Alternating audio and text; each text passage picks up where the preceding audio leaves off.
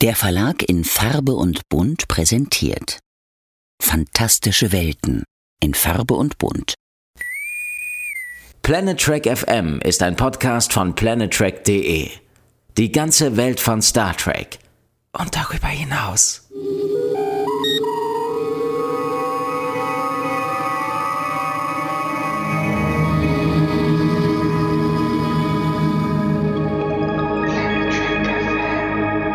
Moin Moin und herzlich willkommen zur Ausgabe 144 von Planet Trek FM, die ganze Welt von Star Trek. Mit mir, Björn Sülter. Und mir, Claudia Kern. Hallo Claudia. Hi Björn. Auch wenn Podcasts eigentlich zeitlos sein sollten, ist heute Star Trek Tag. Der 56. Geburtstag von Star Trek. Yay, ist das nicht cool? Ja, total cool. Dass äh, wir ausgerechnet am Star Trek Tag podcasten. Wahnsinn. Unglaublich, das ist ein Timing. Bei mir sind es jetzt fast 40 Jahre, 39, um genau zu sein, die ich äh, Star Trek-Fan im weitesten Sinne bin. Da hat es bei mir damals angefangen. Wie lange verfolgst du jetzt Star Trek oder wie lange verfolgt es dich? Ähm, seit meinem vierten Lebensjahr. Okay. Ich habe mit vier Jahren zum ersten Mal die ähm, Originalserie gesehen. Und Ja. ich kann nicht sagen, dass ich irgendwas davon verstanden hätte, aber ich fand's total cool. Es war bei mir damals ja auch mit dem dritten Kinofilm so. Ich wusste nicht, was die da treiben, aber irgendwie haben sie mir Spaß gemacht. genau. Die wollten Das- ihrem Freund helfen. Super. Ja, also ich, ich kann mich auch noch daran erinnern, dass ähm, mein bester Freund damals in der im Kindergarten, Peter, der kam dann nämlich äh, mal öfter zu uns mit zum Essen und wenn dann Star Trek lief, sobald Spock kam, hat er sich hinterm Sessel versteckt. Ich hoffe, das ist heute nicht mehr so. Wir sollten ihm vielleicht mal den German Spock Jens Dombeck vorbeischicken. Ding Dong, hallo Peter. Zack, hinter, äh, hinter Sessel. Das wäre schon sehr lustig.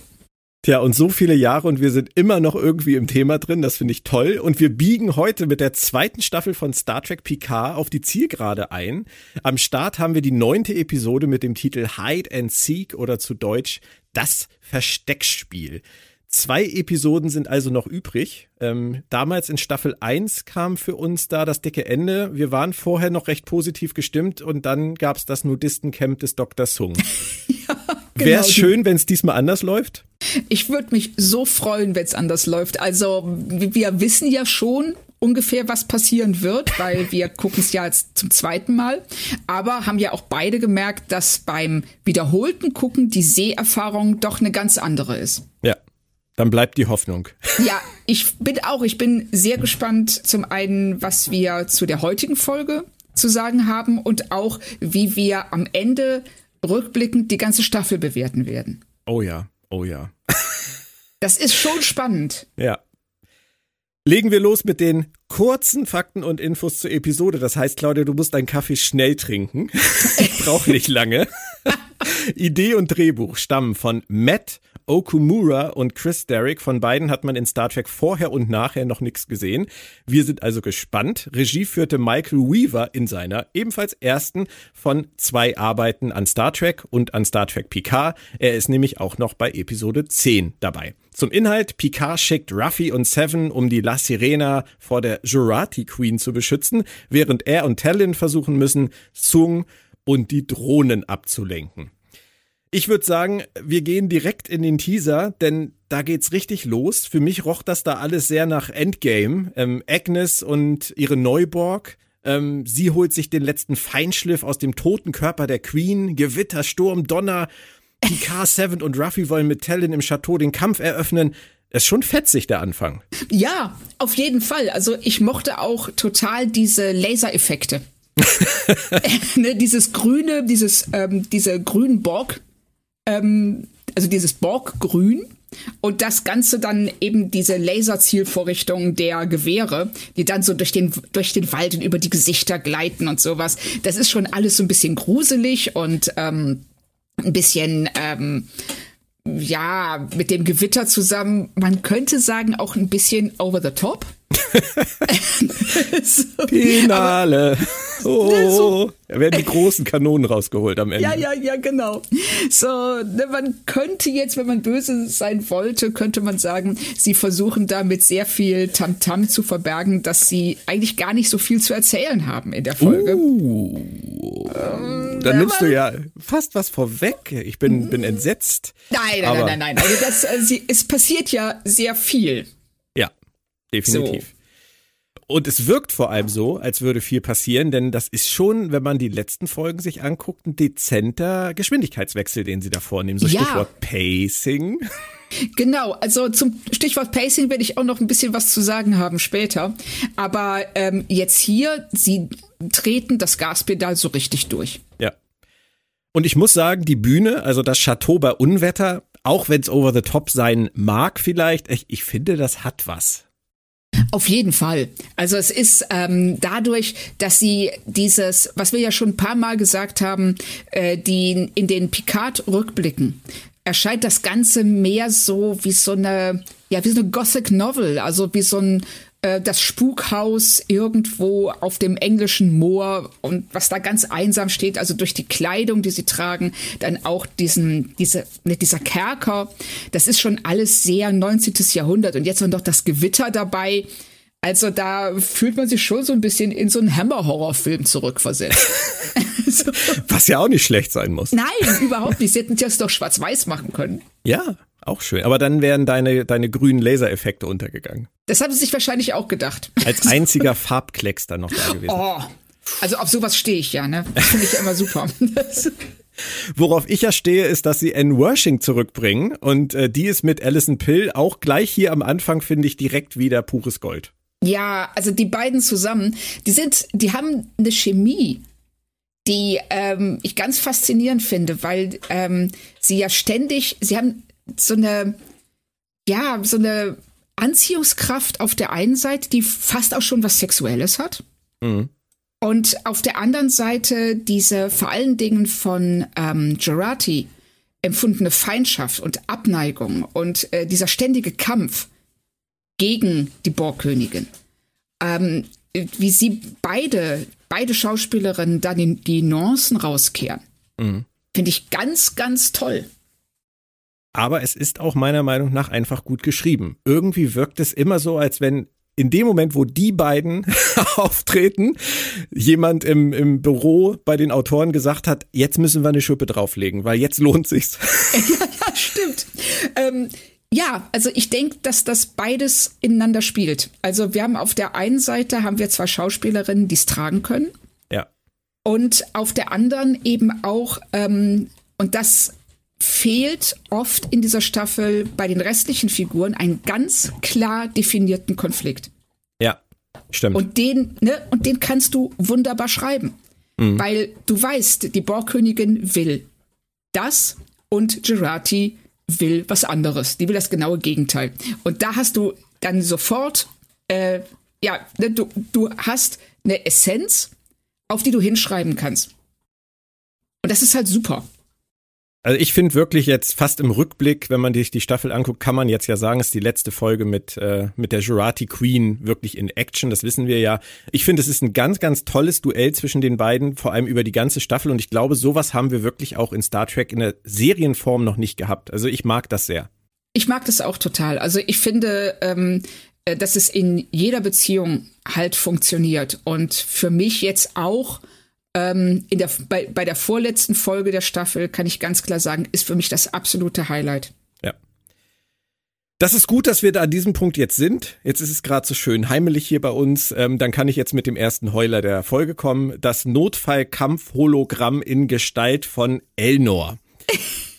Ich weiß nicht, was ich im ersten Moment irgendwie, ich habe gar nicht viel gedacht. Ich war ein bisschen schockiert, äh, habe dann gedacht, das war wieder so eine Geschichte, wo, wo Alex Kurtzman ihn in sein Büro ruft und sagt, ey, äh, Even, laut deiner vertraglich zugesicherten Minuten in Staffel 2 musst du nach diesem Elnor Geist jetzt leider auch noch ein Elnor Hologramm spielen. Und er so, okay, cool, mach ich. Ja.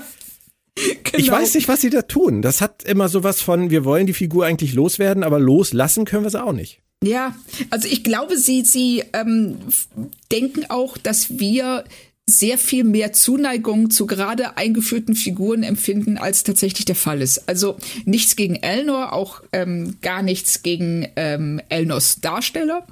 Ähm, aber sie erwarten ja, glaube ich, dass wir was feiern, was wir nicht feiern werden. Es ist, wenn man, wenn man es runterbricht, ist es eigentlich nur ein Gag. Ja. Ein kleiner Gag, ihn zurückzubringen in dieser Form. Aber mich stört dieser Gag in dieser Folge. Nicht nur dieser Gag stört mich in dieser Folge. Ich werde dir nachher noch sagen, was mich in dieser Folge auch stört, weil es gibt auch viele Dinge, die mich nicht stören, die ich toll finde.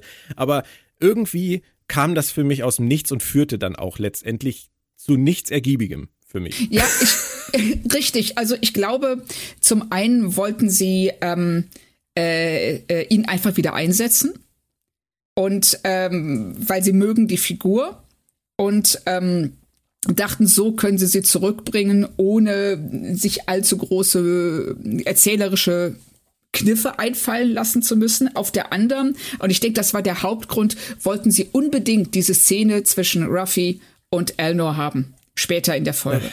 Ja, da, das ist genau der Punkt. Da kommen wir dann noch Ich zu. weiß. Aber es ist halt, ich finde es halt auch nicht so ganz, wie soll ich sagen? Wenn jetzt gerade ein guter Freund und Kollege von mir verstorben wäre, würde ich ihn, glaube ich, nicht als Kampfhologramm programmieren.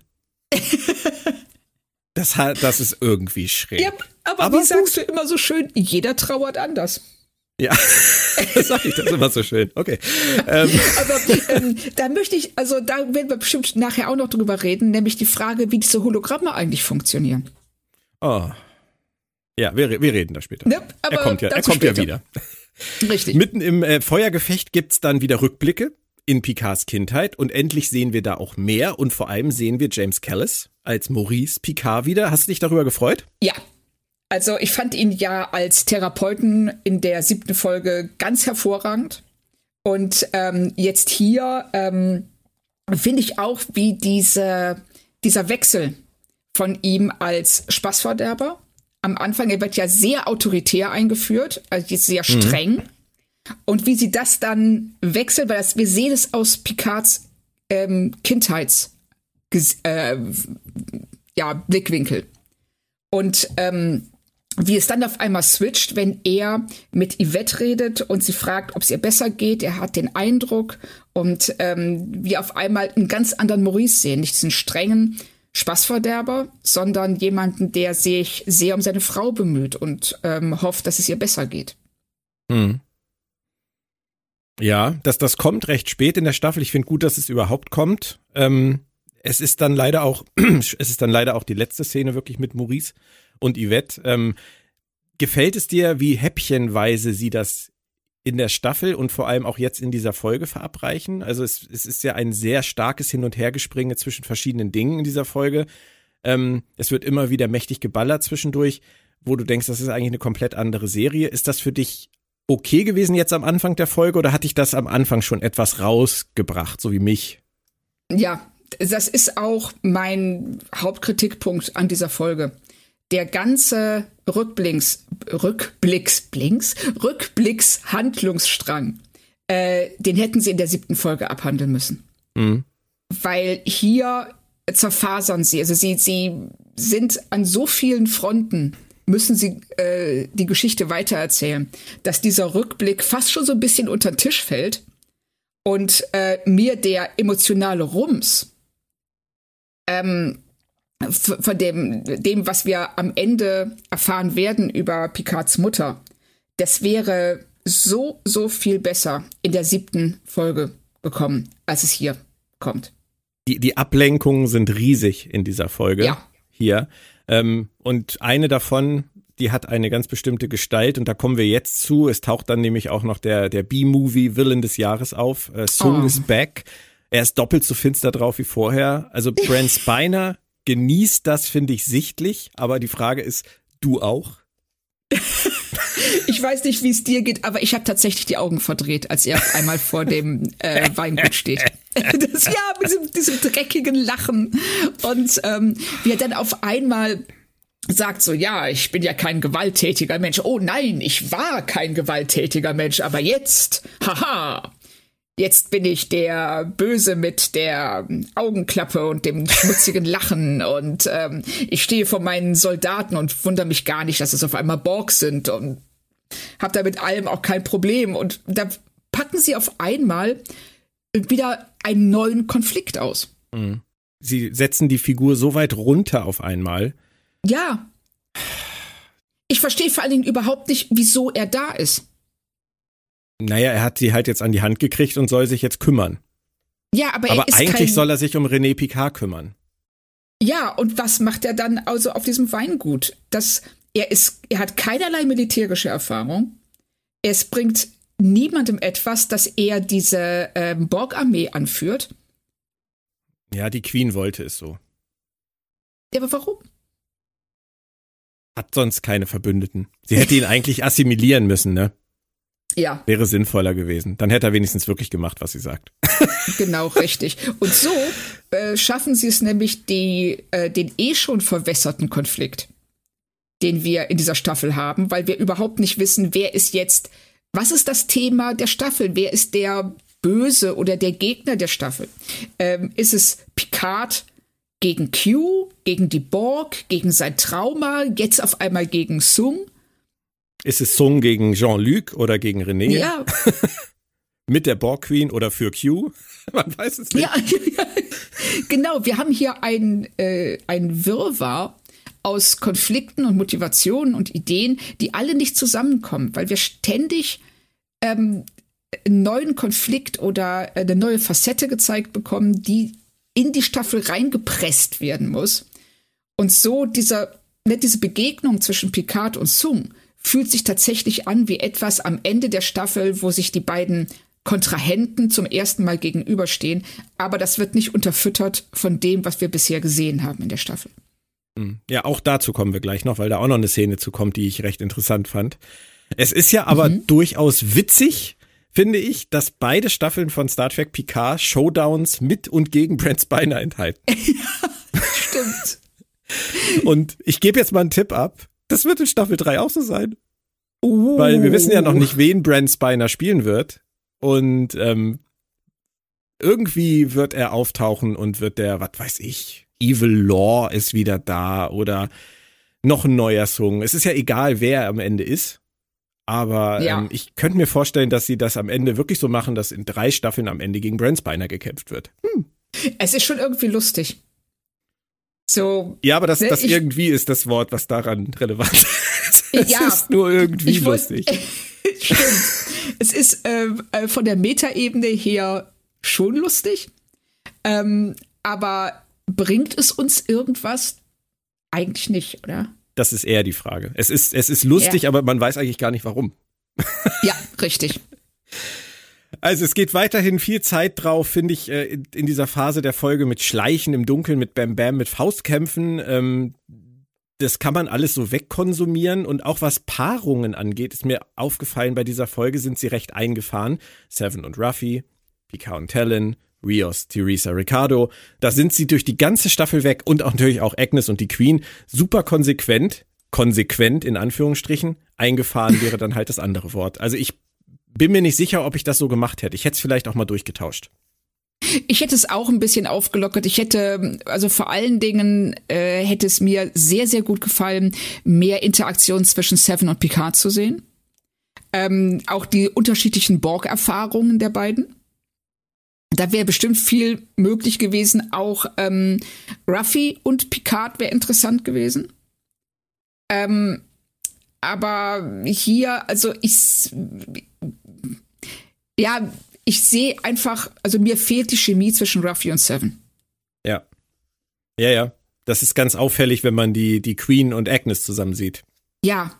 Und gerade dadurch, dass äh, ja beide äh, Pärchen in Anführungszeichen so viel miteinander zu tun haben am Anfang der Folge. Hm. Ja. Ähm, ja. Wird das noch mal deutlicher.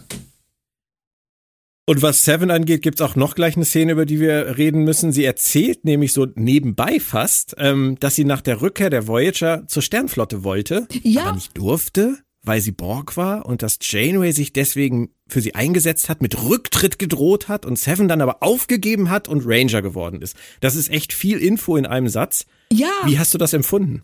Ähm, genauso wie du, nämlich ähm, so ein Moment, wo man das ist, so, Moment, bitte was? und dann und dann zurückgeht. Also das an sich wäre Stoff für eine halbe Folge gewesen, mindestens. Mhm. Ja. Also zu erklären erstmal, warum es ein Problem sein sollte, dass sie zur Sternenflotte geht. Ähm, die, also was ist der Hintergrund? Ähm, befürchtete man in der Sternenflotte, dass sie von den Borg noch ferngesteuert werden kann? War das der Hintergrund? Ne? Also da möchte ich einfach mehr drüber wissen. Ich möchte wissen, was ist da passiert? Was sind, äh, wie, wie, wie waren die Abläufe? Gab es so eine Verhandlung im Stil von Measure of a Man? Wem gehört Data? ne, was war da? Also das ähm, finde ich sehr schade, dass sie das in so einem hingeworfenen Satz abhandeln. Die Sternenflotte kommt sehr schlecht weg an der Stelle. Ja. Hätte ich gerne unterfüttert gesehen, was die, was, was wirklich genau dahinter gesteckt hat. Ich habe dann auch im Internet gelesen, da haben Leute dann geschrieben, ähm, das war bestimmt einfach nur Sevens Wahrnehmung. Kann natürlich auch sein, dass sie das auf ihre, ihr Borg-Sein äh, letztendlich reduziert hat, dass sie gedacht hat, das muss daran liegen. Aber es gab vielleicht andere Gründe. Vielleicht ging ihr auch nicht alles schnell genug. Vielleicht wollte sie gleich ein Kommando und die Sternenflotte hat gesagt, Moment. Wir kennen dich bisher gar nicht. Du musst hier erstmal an die Akademie und als Fähnrich anfangen. Man weiß es alles nicht. Wir werden, wir werden nicht informiert, aber so klingt's erstmal schräg, wie die Sternflotte mit ihr umgegangen ist. Ich kann auch nicht glauben, dass Janeway sich so sehr für sie einsetzen will, dass sie sogar zurücktreten will und dann am Ende sagt, okay, wenn du dann Ranger werden willst, dann ist mir das jetzt auch egal. Ja. Ich hätte gedacht, die zieht das durch. Janeway zieht sowas durch. Richtig. Und dass Heaven aufgibt, glaube ich eigentlich auch nicht. Das sind drei Sachen hintereinander, wo ich denke, also ohne Kontext, nee. Ja, also das war, ähm, sie wollten das, glaube ich, unbedingt erzählen, was ähm, aus Seven geworden ist, also wie Seven diesen Weg vollschritten hat, ähm, vollzogen hat von äh, wir kommen mit der Voyager zurück und ähm, ich werde Ranger. Aber sie tun sich hier, finde ich, auch keinen Gefallen damit, dass sie das in so einem Nebensatz abhandeln und wir eben auch keinerlei Kontext bekommen. Und wie dann im Internet schon geschrieben wurde, ist es nur Sevens Wahrnehmung oder ist das wirklich real passiert? Wir haben keine Möglichkeit, das in irgendeiner Weise einzuordnen. Nein. Wir nehmen es einfach mal zur Kenntnis ähm, und erfreuen uns derweil an, finde ich, dem schönsten Teil der Folge, nämlich Rios Theresa ähm, in der Wohnung, äh, Kugel rausoperieren, bisschen Love Talk. Ach, was schön, oder? Ja, so zwischendurch. Fand ich auch. Also das, ja, es ist, ähm, äh, die beiden gehen einfach toll miteinander um. Mhm. Und ähm, man sieht auch Rios den Konflikt an, vor dem er steht, dass er überlegt, er würde tatsächlich gerne bei Theresa bleiben. Auf der anderen Seite ist es nicht seine Zeitlinie. Und ähm, sie sagt ja dann auch, was ich ähm, eigentlich so mit den schönsten Moment der Folge finde, wenn sie den Tricorder in der Hand hat. Mhm. Und dann sagt so, ey, das ist ein Wunder. Ich bin umgeben von Wundern, aber ich weiß, dass ich die alle verlieren werde. Und sie bezieht sich damit natürlich auch auf ihre Beziehung zu Rios. Sie weiß, er wird gehen. Und wir merken da jetzt, äh, also sein Konflikt kommt da schon sehr schön raus. Dass, ähm, wenn er sagt so, nee, tut mir leid, ich muss gehen, weil ich gehöre hier nicht hin. Und sie sagt, ja, aber woher weißt du das? Woher weißt du, dass nicht die Zeitlinie, das von Anfang an praktisch vorbestimmt wurde? Ne? Und da sind wir wieder bei unserem Q-Problem. Genau. Wie bei funktioniert unserem Zeit? Problem. Ja, ja, ja, genau. Ja, denn, denn das ist ja unser Kernproblem dieser Staffel. Mit, ja. mit dieser Geschichte. Ist das alles vorbestimmt? Ist das alles äh, eine Schleife, die so genauso laufen musste? Und wer macht in dieser Schleife am Ende überhaupt noch was? Was ist das, was Q in dieser Schleife macht? Ist das überhaupt eine Einmischung von Q oder ist das ein Teil der Schleife? Ja. Und wir, wir reden da ja jedes Mal drüber und wir, wir befinden uns selber in einer Dauerschleife damit. Aber offensichtlich wollen die Autoren uns hier mit Theresas Worten ja darauf hinweisen, dass Vorbestimmung das Thema aller Geschichten in dieser Staffel ist. Ja, richtig. Und, ähm, und da ist es so ähnlich wie bei dem Satz von Seven eben. Äh, sie unterfüttern es nicht. Sie geben uns nichts an die Hand, mit dem wir einordnen könnten, welche der Theorien wahrscheinlicher ist. Mhm. Ja. Und das ist echt schade. Weil mhm. ähm, das eigentlich ist die Frage, ähm, ist alles vorherbestimmt, was wir tun? Und ist selbst Q nur ein Rädchen in einem riesigen Uhrwerk, das ähm, sich unserer Vorstellungskraft entzieht und sogar ihn überfordert? Was ja prinzipiell auch interessant wäre, aber da holen sie letzten Endes nichts raus. Nee. Leider. Ja, das ist schade. Also selbst ähm, die, die äh, Borgkönigin sagt ja irgendwann zu Gerati, du nimmst Zeit so linear wahr. Mhm. Und da, dabei ist sie das nicht. Aber das sind dann immer nur diese, ähm, diese Bröckchen, die sie uns da hinwerfen. Aber das wird nie zusammengesetzt zu einem ganzen Bild, an dem man sagen könnte, so, oh wow, so funktioniert also Zeit und freier Wille und Vorbestimmung und äh, Schicksal in dieser Staffel, sondern es ist immer nur so, jetzt machen wir dies und das und gucken mal, also es kommt letzten Endes nie zusammen. Sie werfen viele, viele interessante Dinge in einen großen Topf, den sie immer wieder umrühren, aber es vermischt sich nicht. Ja, genau komische Metapher. Ähm, ich wollte eigentlich eher darauf hinaus, dass ich ja schon die ganze Staffel immer wieder das Gleiche erzähle und das wollte ich eigentlich auch jetzt äh, wieder sagen, nämlich, dass ich einzelne Folgen ja nicht dafür ähm, schimpfe, was die Staffel falsch macht. Aber irgendwann muss man damit ja auch mal aufhören, weil ähm, ja. du kannst am Ende ja nicht mehr sagen, ich habe hier jetzt ein Puzzle, das habe ich jetzt gepuzzelt und jedes einzelne Puzzleteil für sich hat sich mir erschlossen, fand ich hübsch aber nachdem ich es jetzt fertig habe, habe ich festgestellt, sie haben es falsch bedruckt. Ja, ja genau. So, Richtig. Das jetzt, bringt mir dann auch nichts mehr. Genau, das ist so, du hast das Puzzle zusammengesetzt und am Ende denkst du so, scheiße, wie rum soll ich das denn aufhängen? so. Ja, ist dann, ist dann die Frage, ob man diese Bewertung dann am Ende der Staffel hinkriegt, dass man sagt, ähm, die Einzelteile haben mir gefallen, die Staffel an sich weniger. Das werden wir nächste Woche sehen. Richtig, ähm, weil wir kommen ja jetzt an den Punkt, ähm, an dem die Handlungsstränge abgearbeitet, zusammengeführt werden sollten und ähm, alles auf ein großes Finale hinläuft. Und je, je verzahnter diese Folgen ineinander sind, desto schwieriger wird es natürlich, die einzeln zu beurteilen. Ja. Und da sind wir jetzt hier, also, weil wir erleben jetzt sehr viele ähm, Einzelteile, die sich beziehen, die sich rückbeziehen auf Sachen, äh, die vorher in der Staffel passiert sind und die für sich funktionieren, aber eben nicht als Konsequenz aus dem, was wir bisher gesehen haben.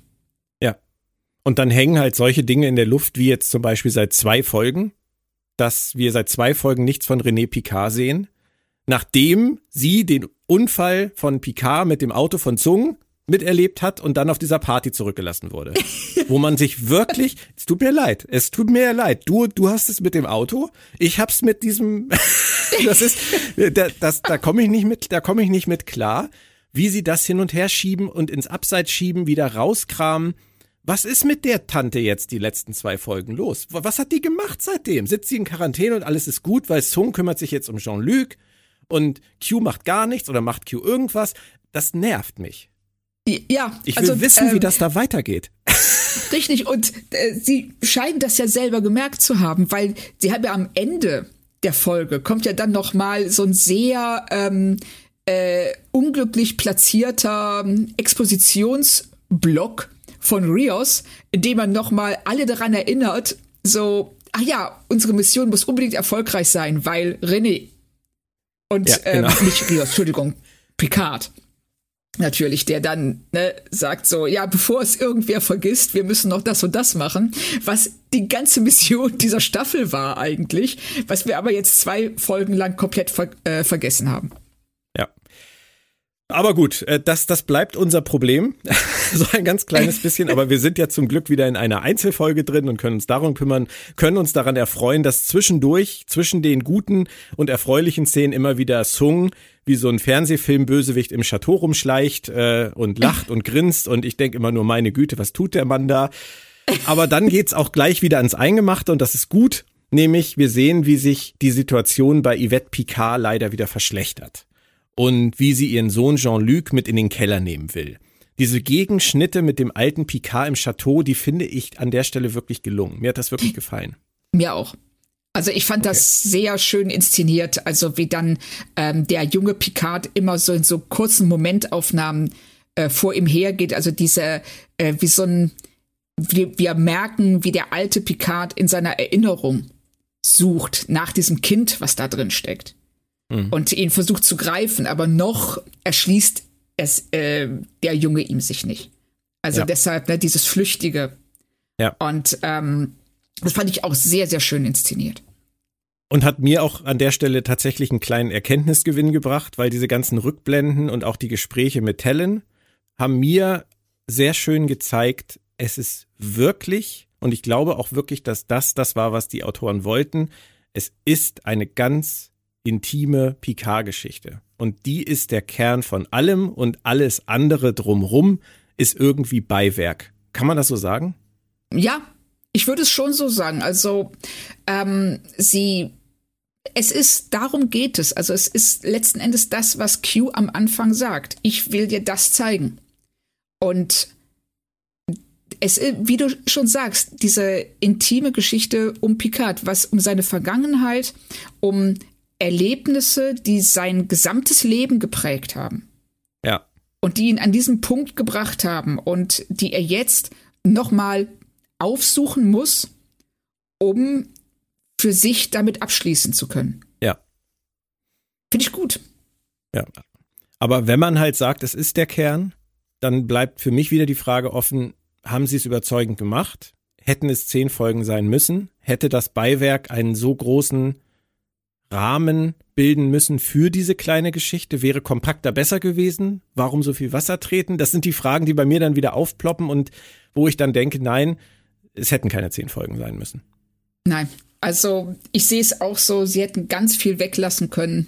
Ähm, sie hätten den Konflikt viel klarer definieren können und dann schön mit sechs Folgen, sechs Stunden mhm. und äh, ihre Geschichte erzählen in dem Ausmaß, was für sie angebracht gewesen wäre. Also ja, das äh, sagt man, das ist bei, bei Doctor Who zum Beispiel. Ähm, die besten Geschichten sind eigentlich die kleinen. Also ob das jetzt sowas ist wie Blink oder eben Folgen, die sehr reduziert sind. Mit einem klaren Konflikt, mit einer ähm, klaren Mission. Und das muss nicht immer das ganze Universum auf dem Spiel stehen oder die ganze Föderation. Also manchmal reicht es eben auch, dass man eine kleine Geschichte erzählt und die dafür richtig gut. Ja. Du hast vorhin Measure of a Man gesagt, das sind die besten Star Trek-Folgen immer gewesen. Ja. Klarer, kleiner Konflikt, Anfang, Mitte, Ende, Message, verschiedene Sichtweisen und das ja. kompakt vielleicht. Ich meine, ich habe nichts dagegen, wenn man so eine Staffel dann, dann aufbläst mit anderen Themen. Es wird bestimmt auch genug Zuschauer geben, die sagen, ihnen hat das alles Spaß gemacht. Ihnen hat die Zeitreise Spaß gemacht, das Rumgerenne in Los Angeles, das mit Rios, das mit der Queen, das mit René Picard, das mit Q, das mit Geinen. Aber es ist halt viel. Es ist viel, viel, viel und es verwässert für mich so ein ganz kleines bisschen diesen emotionalen Kern, der sich hier jetzt langsam in dieser Folge wirklich herausschält. Ja. ja. Und das, also sehe ich, sehe ich ganz genauso, dass ähm, sie wissen, also dadurch, dass sie sich selber nicht zutrauen, diese Geschichte ähm, spannend und interessant zu erzählen und dadurch, dass sie zu viele Folgen haben für das, was sie erzählen wollen, waren sie gezwungen, ähm, immer noch mal eine Schaufel draufzulegen. Mhm. Und damit äh, verliert man irgendwann das eigentliche Thema der Staffel, nämlich dieses ähm, sich Trauma, sich an Trauma stellen und ähm, das heilen zu können oder sich selbst von etwas zu befreien. Mhm. Ähm, das verlieren sie dabei aus den Augen. Ja. So wie René Picard.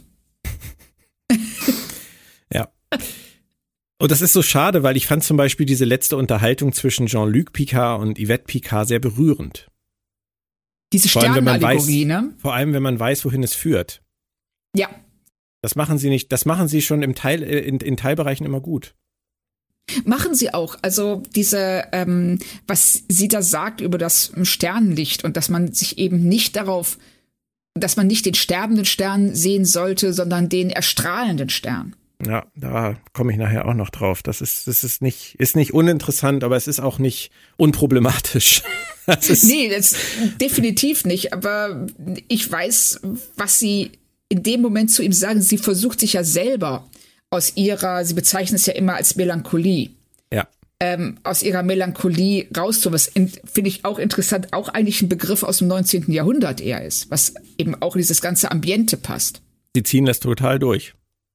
Ja, ja, richtig. Ja. Und dann kommt die oft zitierte, oft diskutierte, ich sperre sie jetzt im Zimmer ein Szene. Ähm, Erstmal rein sachlich, wir werden hier in die Irre geführt. Der kleine Jean-Luc öffnet die Tür, Schnitt. Und später sehen wir, dass es gar nicht die Tür zum Schlafzimmer ist, die er hier öffnet, sondern hier in dieser Szene, die hier angedeutet wird, öffnet er eine andere Tür. Ähm, aber dazu gleich mehr. Denn, und jetzt muss ich mich aufregen, an dieser Stelle fand ich das ewige Hin und Her zu Evil Sung sowas von nervig. Ich wollte ja. dann wirklich in diese Picard-Geschichte eintauchen. Ich wollte wirklich das jetzt mal zu Ende fühlen. Weißt du, was ich meine?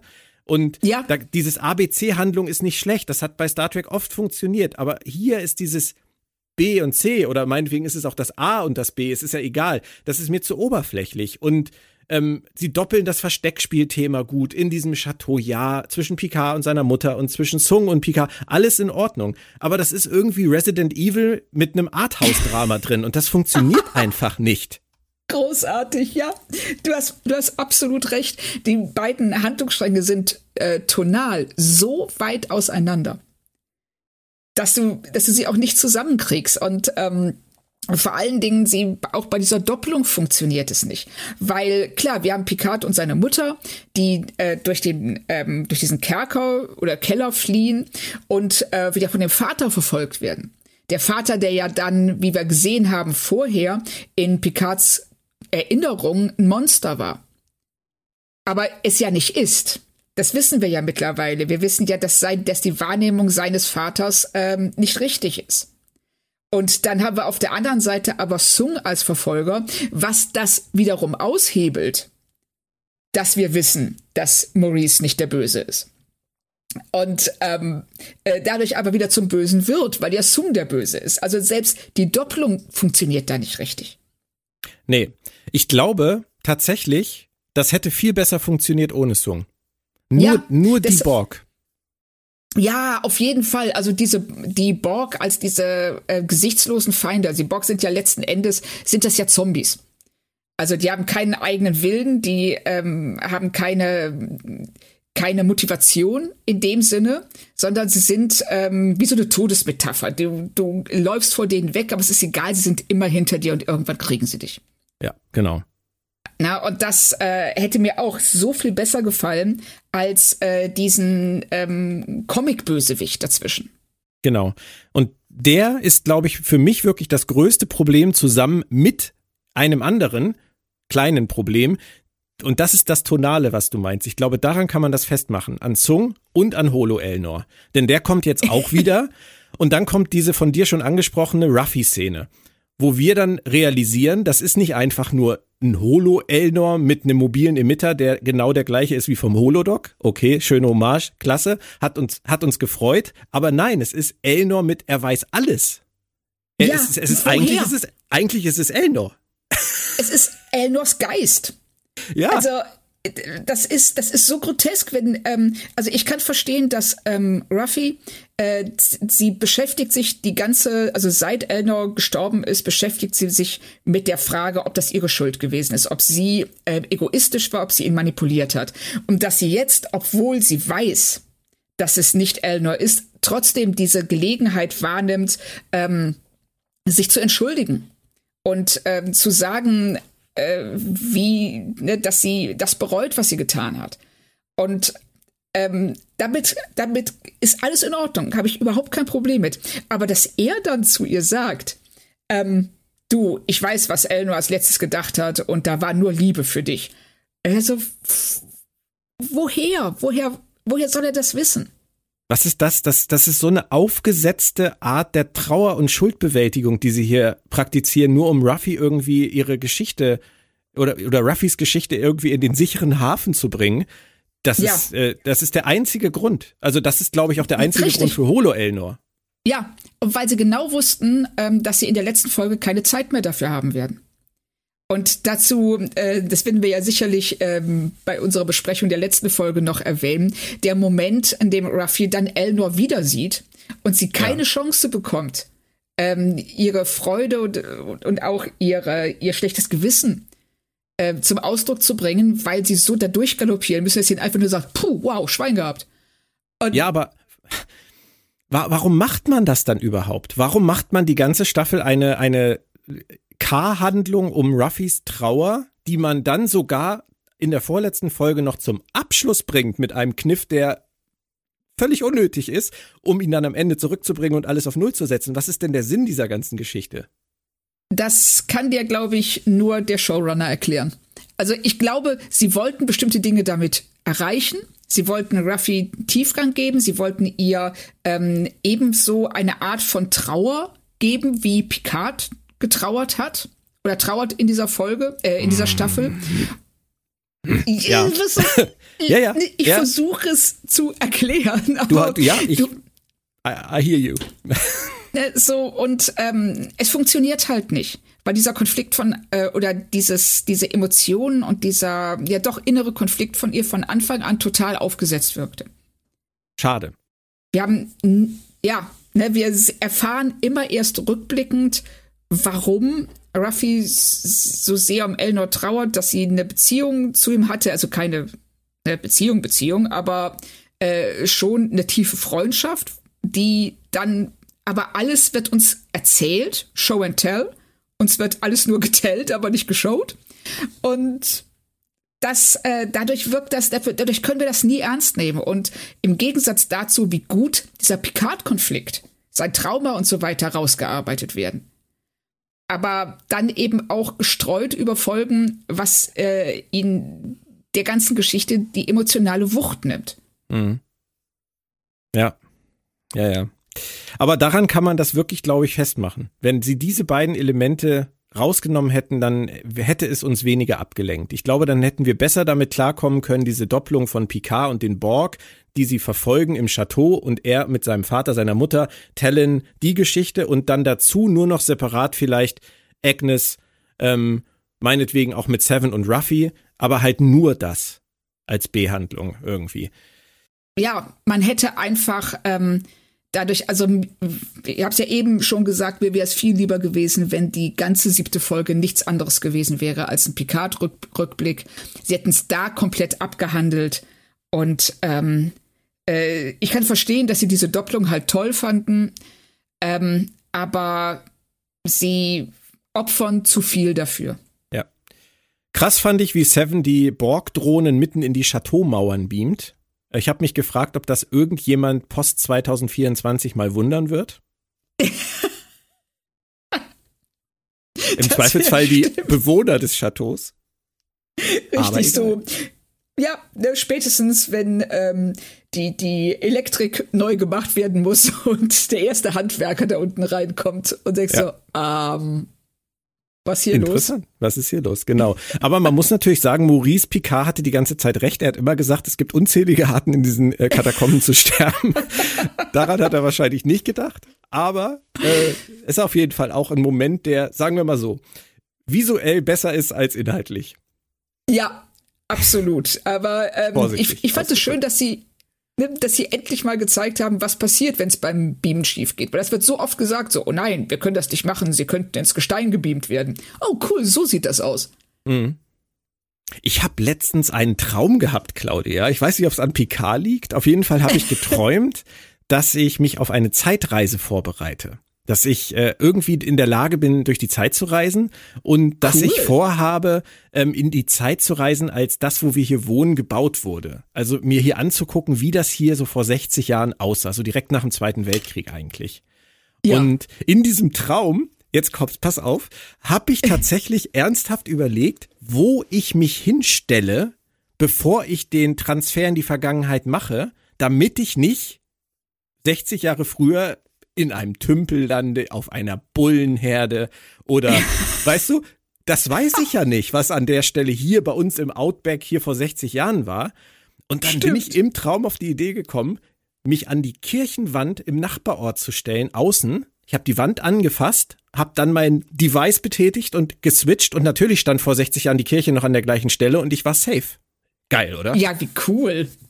Aber wirklich gut äh, hergeleitet. ja, aber im Traum. Ich bin aufgewacht und habe gedacht, what the fuck? Verrückt. Wie bin ich drauf gekommen? Keine Ahnung.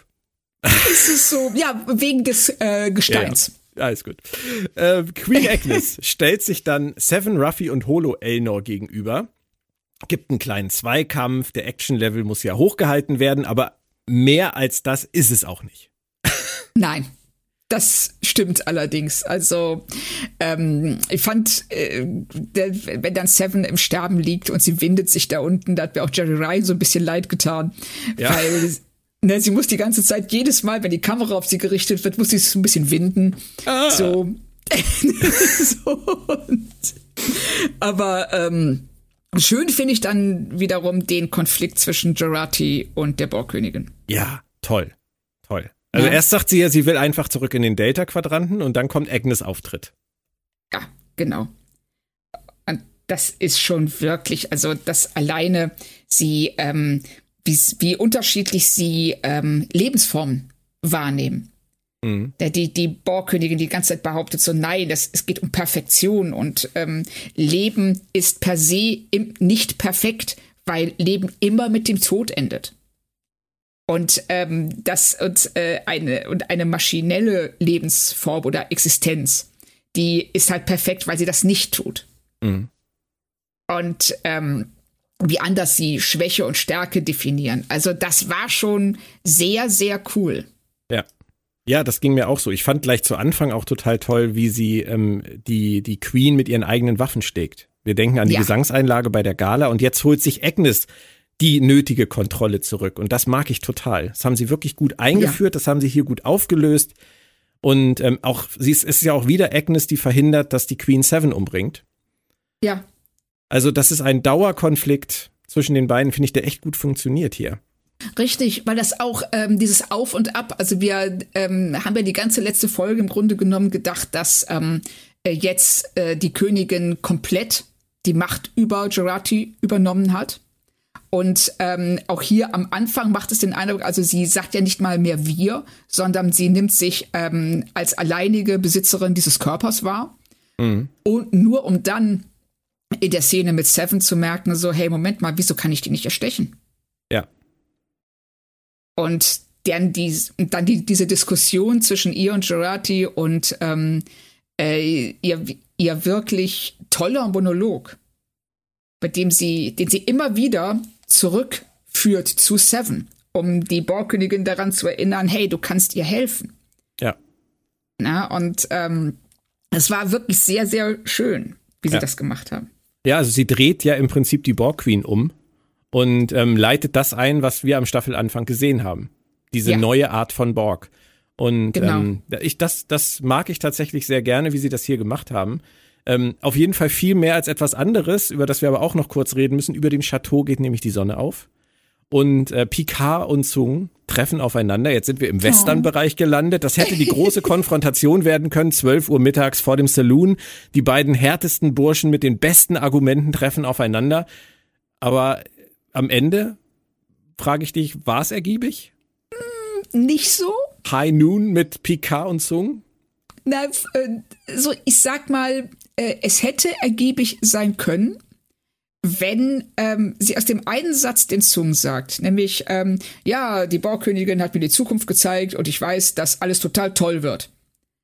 Und du in dem Moment als Zuschauer denkst so, hat sie ihn angelogen? Und dann sagt ja Picard auch irgendwie, she's been lying to you. Und, ähm, und er sagt als nächstes direkt so, ah, ist mir eigentlich scheißegal. Und ja, so. Ist, er ist halt der, der flache B-Movie-Bösewicht. Ja, und dann sagt er so, was sagt er irgendwie? Ja, ja, für, für Männer wie uns sind Liebe und Angst dasselbe. Und wir wollen nur erobern und weiterkommen. Das ist so, wo nimmt er das her? Das, ja, er, er drischt nur Phrasen. Ja, Eine es ist wirklich, ja, wenn, wenn du so ein ähm, Bösewicht-Phrasengenerator. Im Internet hättest. Ich glaube, da würde, würde fast alles von dem kommen, was er gesagt hat. Ja, und dann hilft es halt auch nicht, dass Brent Spiner, so gern ich ihn mag, so viel Spaß daran hatte, diesen Evil Guy zu spielen und dieses Grinsen ja. immer und das, das, also für mich, für mich persönlich in einer Folge, die mit einem wirklich emotionalen Drama im Kern aufwartet, geht das gar nicht, was sie da machen. Nein, weil es wirklich, wie du eben schon sagtest, das sind, wir sehen hier zwei verschiedene Folgen. Ja. Die zusammengepresst werden in 50 Minuten, die nichts miteinander zu tun haben und Außer auch. Hide and ähm, Seek. Ja, genau, außer Hide and Seek und uns auch immer wieder zwingen, ähm, die, die, die Stimmung komplett zu ändern. Mhm. Man könnte positiv sagen, ein Wechselbad der Gefühle. ja, aber selbst bei einem Wechselbad der Gefühle äh, muss diese, müssen diese Schwingungen funktionieren. Und hier ist es ähm, wirklich, äh, ja, es ist tatsächlich auch teilweise sehr unglücklich zusammengeschnitten. Hm. Ja. Aber das Drama geht weiter. Rios kommt, er rettet Picard, die Queen rettet Seven und macht sie wieder zur Borg. Der Moment an sich, der wirkt sehr relevant finde ich, in seiner Umsetzung. Sehr großformatig. Ja. Und ich möchte aber gerne mit dir darüber reden, ob er das auch wirklich ist. Weil, na, ich, ich lass dich erstmal antworten, ohne dass ich was dazu sage. Ist der Moment so relevant, dass Seven wieder zur Borg wird, wie sie denken, dass er ist? Mm, nee. Wäre jetzt mein Bauchgefühl, weil was ändert sich denn? Sag du's mir. Was, was ja. konkret ändert sich in diesem Moment? Nichts. Doch. Also es ändert. Doch, ja, Im ja, klar. Also es ändert sich ihre Wahrnehmung ihrer selbst und die Wahrnehmung anderer von ihr. Da, da würde ich dir sogar widersprechen. Wieso? Eigentlich, eigentlich ändert sich doch nur, dass sie ihre Implantate wieder hat. Ja, richtig. Und sie nimmt sich jetzt ähm, nicht mehr als normal wahr. Weil die Implantate wieder da sind. Genau. Ja, aber wir wissen ja aus dieser Staffel, sie hatte alle Erinnerungen. Da haben wir ja lang und breit drüber diskutiert. Sie, sie konnte sogar noch, sie konnte sich noch an den Geruch und den Geschmack erinnern, als sie assimiliert wurde. Richtig. Das, da waren wir ja auch nicht so ganz glücklich mit. Das, ähm, ähm, ja, ich weiß jetzt nicht so genau, worauf du hinaus willst, weil ich dachte, was sich ändert, ist einfach, dass sie ähm, sich fühlt, als ob sie im Grunde genommen ihre Unschuld verloren hat. Sie ist jetzt wieder etwas, was sie selber als unangenehm, fast schon als schmutzig empfunden hat, nämlich eine ja. Borg. Ja, ja, ja, da, da bin ich, da bin ich komplett bei dir. Ähm, mein Problem ist, dass sie, ich glaube, die Autoren veräppeln uns hier, weil das, was Seven sagt, sie sagt ja hier sogar, sie war viel länger Seven als Annika, aber sie war ja. jetzt Annika. Und ganz ehrlich, so wie die Autoren das vorher in der Staffel geschrieben haben, stimmt das nicht. Und es verwässert das Stimmt. total.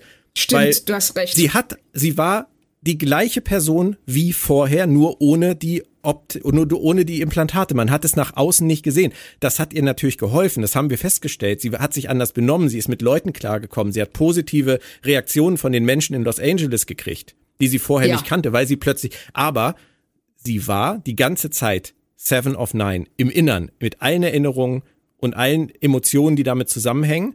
Und das haben wir ja schon letztes Mal nicht verstanden. Dass sie Richtig. sagt, die, die Assimilation ist in, in, in dieser Form jetzt nie passiert, sieht man ja auch. Sie hatte die Sachen ja nicht. Aber trotzdem konnte sie sich an alles erinnern und das noch nachempfinden. Das ergibt für mich immer noch keinen Sinn. Ja. Aber hier würde ich sagen, sie war jetzt die letzten Tage maximal irgendwie so ein Mix. Sie hatte vielleicht keinen Borg-Hut auf, aber innen war sie gleich. Ja, das stimmt. Das, ähm, das ist auch das Problem dass wir ähm, sie jetzt nicht so sehen, also was sie äh, uns zeigen wollte oder also was es für Seven hätte sein sollen, war, hey, ich kann mich jetzt so wäre ich als Erwachsene gewesen, wenn mir das alles nicht passiert wäre. Das ich ich bin jetzt die erwachsene Annika, nicht die äh, äh, die die die Borg, nicht Seven.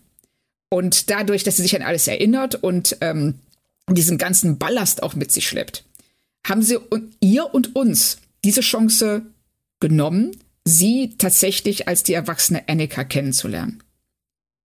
Und dadurch ist, wenn sie jetzt ihre Implantate zurückbekommt, ähm, eigentlich für uns kaum was passiert.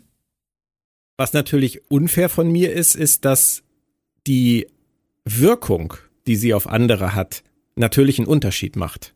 Richtig, das meinte ich ja, die Wahrnehmung ähm, ihrer selbst, also wie sie sich wahrnimmt und wie andere sie wahrnehmen. Also es, es springt ja auch jeder, der sie sieht, direkt darauf an. Mhm.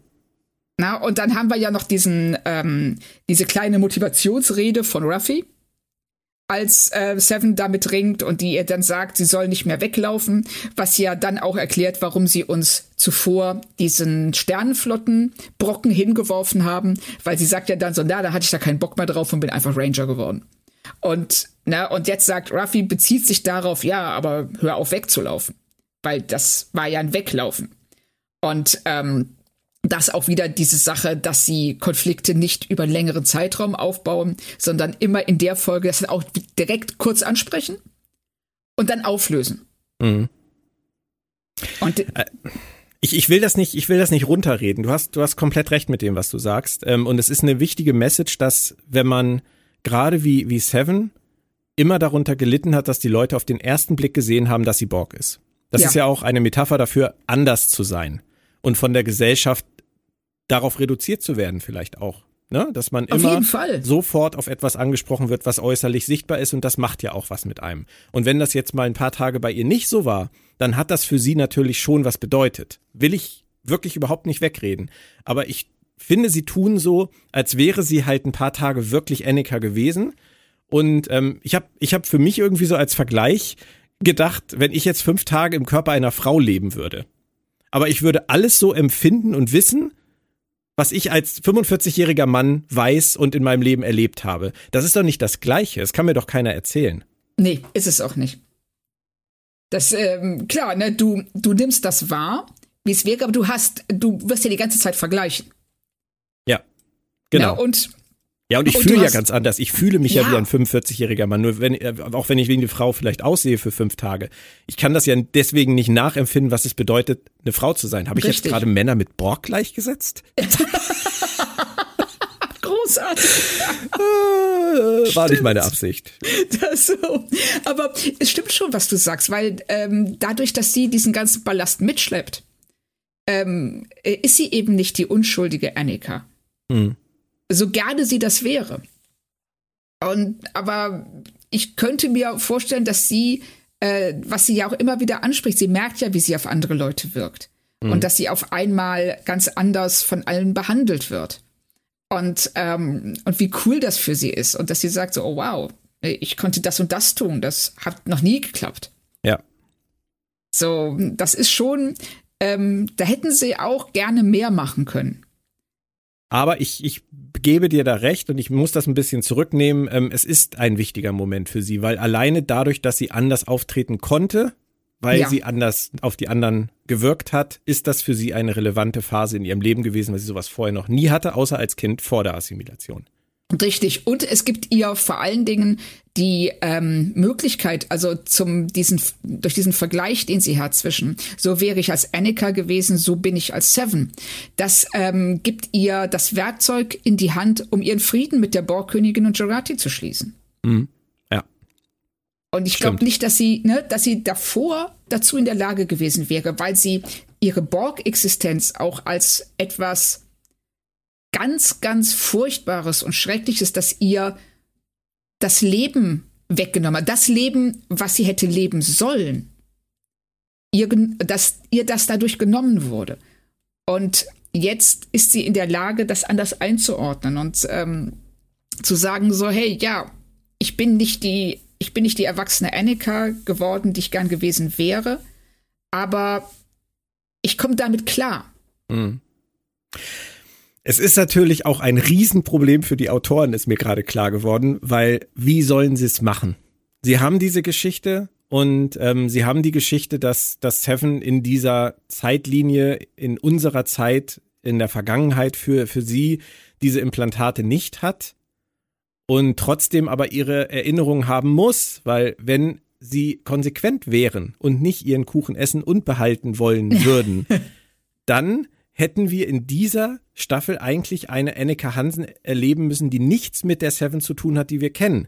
Ja. Weil die durch alles, was sie erlebt hat, eine ganz andere Person geworden ist. Denn ohne die Assimilation wäre diese Seven niemals diese Seven geworden. Und dann hätten wir aber nicht Seven gehabt in dieser Staffel. um ja. Seven in dieser Staffel zu haben, mussten sie diesen Kniff nehmen, zu sagen, sie ist es, sieht nur nicht so aus.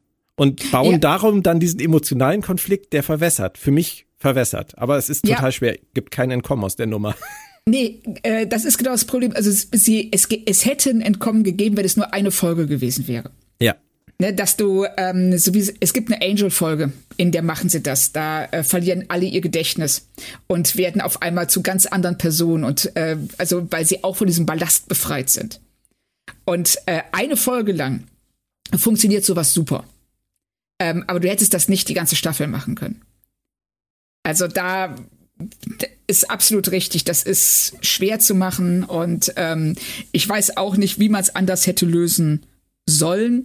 Aber am Ende ist es, äh, ist diese Rückkehr zum Borg für uns beim Zusehen deutlich weniger dramatisch, als ähm, sie hätte sein können, wenn wir eben Annika die ganze Zeit beobachtet hätten und nicht Seven in Annikas Körper. Es ist halt ein, ein wirklich ein Konstrukt im besten und schlechtesten Sinne, weil wir die anderen Figuren ja auch noch haben und Rios ist Rios und Ruffy ist Ruffy und ja. ähm, Picard ist Picard im Golem-Körper. Sogar hier, uns wurde ja bei Twitter erklärt, dass das äh, in irgendeinem Nebensatz von Q gesagt wurde, dass auch in dieser Zeitlinie der Picard wegen Ducat ähm, in dem Golem-Körper steckt, wo ich auch, mich auch frage, was zur Hölle, wieso, was, aber egal.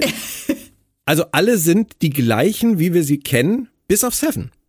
Ja, und die sagt, ich bin nicht assimiliert worden, ich, deswegen habe ich das nicht, aber ich fühle alles. Das ist halt, sie, sie haben sich mit Seven irgendwie eine Sackgasse geschrieben, aber ich will das auch nicht überstrapazieren, es hat mich nur ein bisschen gestört. Ja, also es hat mich tatsächlich nicht gestört, bis du es angesprochen hast. Danke. Das tut mir leid, bitteschön. Und wieder 0,5 Punkte weg. Oh Mann. ja, so schnell kann es gehen. Dann gibt's noch den letzten Moment in Sachen Jean-Luc und Yvette Picard. Und wir sehen, sie hat sich im Pavillon erhängt. Und das war die Tür, die Jean-Luc immer wieder in dieser Staffel auch aufgeschlossen hat. Ähm, mich hat Picards Monolog, also der Monolog des alten Picard, muss ich sagen, an dieser Stelle schon ergriffen. Ja. Und vor allem, muss ich sagen, fand ich, ähm, ohne das jetzt auch wieder übertreiben zu wollen, aber ich fand diese Rückwärtsmontage vom Sie hängt da sie hängt sich auf, sie geht zurück ins Schlafzimmer, legt sich neben ihr Kind an die Seite ihres geliebten Sohnes, der Ort, wo sie eigentlich sein sollte. Diese ganze Montage zu seinen Worten, die finde ich so unglaublich grausam und tragisch und, und ich fand sie echt meisterhaft gemacht. Ich habe wirklich Gänsehaut gehabt. Ja, ich fand das auch, ähm, äh, ich fand es unheimlich gut gemacht. Finde ich auch, dass die, ähm, diese, sie haben ja die ganze Zeit diese Lichtmetapher. Mhm. Ne, ob es jetzt das Sternenlicht ist oder Yvette, die äh, Jean-Luc bezeichnet als das Licht in ihrem Leben, dass sie, dass sie immer wieder, wenn sie diesen dunklen Tunnel steckt, dass sie äh, nach seinem Licht sucht und ähm, deshalb wieder da rausfindet. Und ähm, äh, äh das, was sie sagt, eben auch, dass ähm, der, der, der Stern, der des, ne, dass man sich nicht an das tragische Ende unbedingt erinnern muss, sondern an das, äh, an den freudigen Anfang. Und sowas, was ja dann auch in diese Rückwärtsmontage mit reinspielt. Und also das war schon, ja, wie du sagst, es war wirklich ergreifend. Ja. Was er dann sagt, da müssen wir noch drüber sprechen später, weil er sagt, seine Schuld war, und die Schuld ist ja das, worum es in dieser Staffel letztendlich ging, ähm, dass er sie als Kind trotz der Worte seines Vaters aus dem Schlafzimmer rausgelassen hat. Dass er sie nicht zu ihrem eigenen Schutz in diesem Schlafzimmer belassen hat. So sagt es der alte Picard, so ordnet er es für sich jetzt ein, aber im Umkehrschluss heißt das halt auch, einsperren hilft. Ja, es war richtig, sie einzusperren, sagt er. Und wenn ähm, ich sie nicht vor sich selbst, also wenn ich nicht zugelassen hätte, dass sie ähm, das Schlafzimmer verlässt, dann wäre, dann hätte ich sie als alte Frau erleben dürfen. Das ist das verdammt ja. schwierig diese Aussage zu treffen. ja, also wenn wir, ähm, wenn wir äh, was die Staffel ja aus irgendwelchen Gründen zu machen scheint, wenn wir als gegeben annehmen, dass es keinerlei Hilfe gibt für die ähm, Picard-Familie in diesem Fall, dass die komplett auf sich gestellt ist, dann ist die ähm, Schlussfolgerung, ich sperre diese Frau ins Schlafzimmer ein, um sie vor sich selbst zu schützen, die richtige. Aber wir können, es ist für mich absolut unglaubwürdig, dass ähm, es in diesem 24. oder wegen mir auch sogar noch 23. Jahrhundert keinerlei Hilfsmöglichkeiten gibt für Leute, die psychisch krank sind. Ja, und Kann das ist ein so ein so wichtiges Thema, dass wir gesagt haben, da müssen wir noch mal ran und das werden wir auch noch tun. Heute in diesem Cast kommt da noch was zu. Aber erstmal schließen wir jetzt die Folge ab, ähm, damit wir das aus dem Weg haben. du hast das eben gerade gesagt mit Picard und, und seiner Mutter, dass er erzählt, dass er sie sich später immer als alte Frau vorgestellt hat, die ihm Tee serviert. Beim ersten Mal gucken ähm, habe ich gedacht, ja toll, jetzt machen sie hier einfach so einen Kanon fast zu, was sie in TNG damals in dieser Vision aufgemacht haben, wo wir Yvette Picard auch gesehen haben, wie sie ihm Tee serviert. Aber eigentlich, so wie es mich hier ergriffen hat, vorher, was er erzählt, fand ich diese Art der, des Kanon zurechtbiegens an dieser Stelle eigentlich ziemlich cool. Ja, also weil äh, man es sich es funktioniert, weil es eben nicht nur diese eine Ebene ist, von wegen wir müssen erklären, warum wir sie später in TNG sehen, ähm, sondern äh, es ergibt auch Sinn, dass er, er hat seine Mutter so früh verloren, dass er sich, ähm, ja, so ähnlich wie Seven sich ihr Leben als Annika vorgestellt hat, dass er sich vorstellt, wie es gewesen wäre, wenn er äh, ja, wenn er seine Mutter über einen längeren Zeitraum hätte erleben dürfen, wenn sie, äh, er hätte zusehen dürfen, wie sie altert, wie sich diese Beziehung zwischen ihnen beiden auch verändert.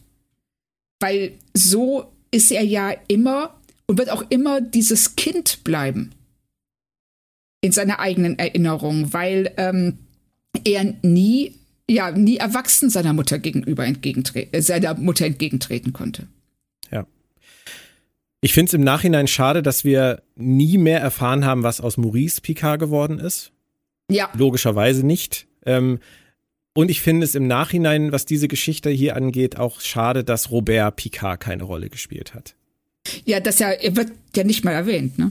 Doch, äh, der ist im Internat.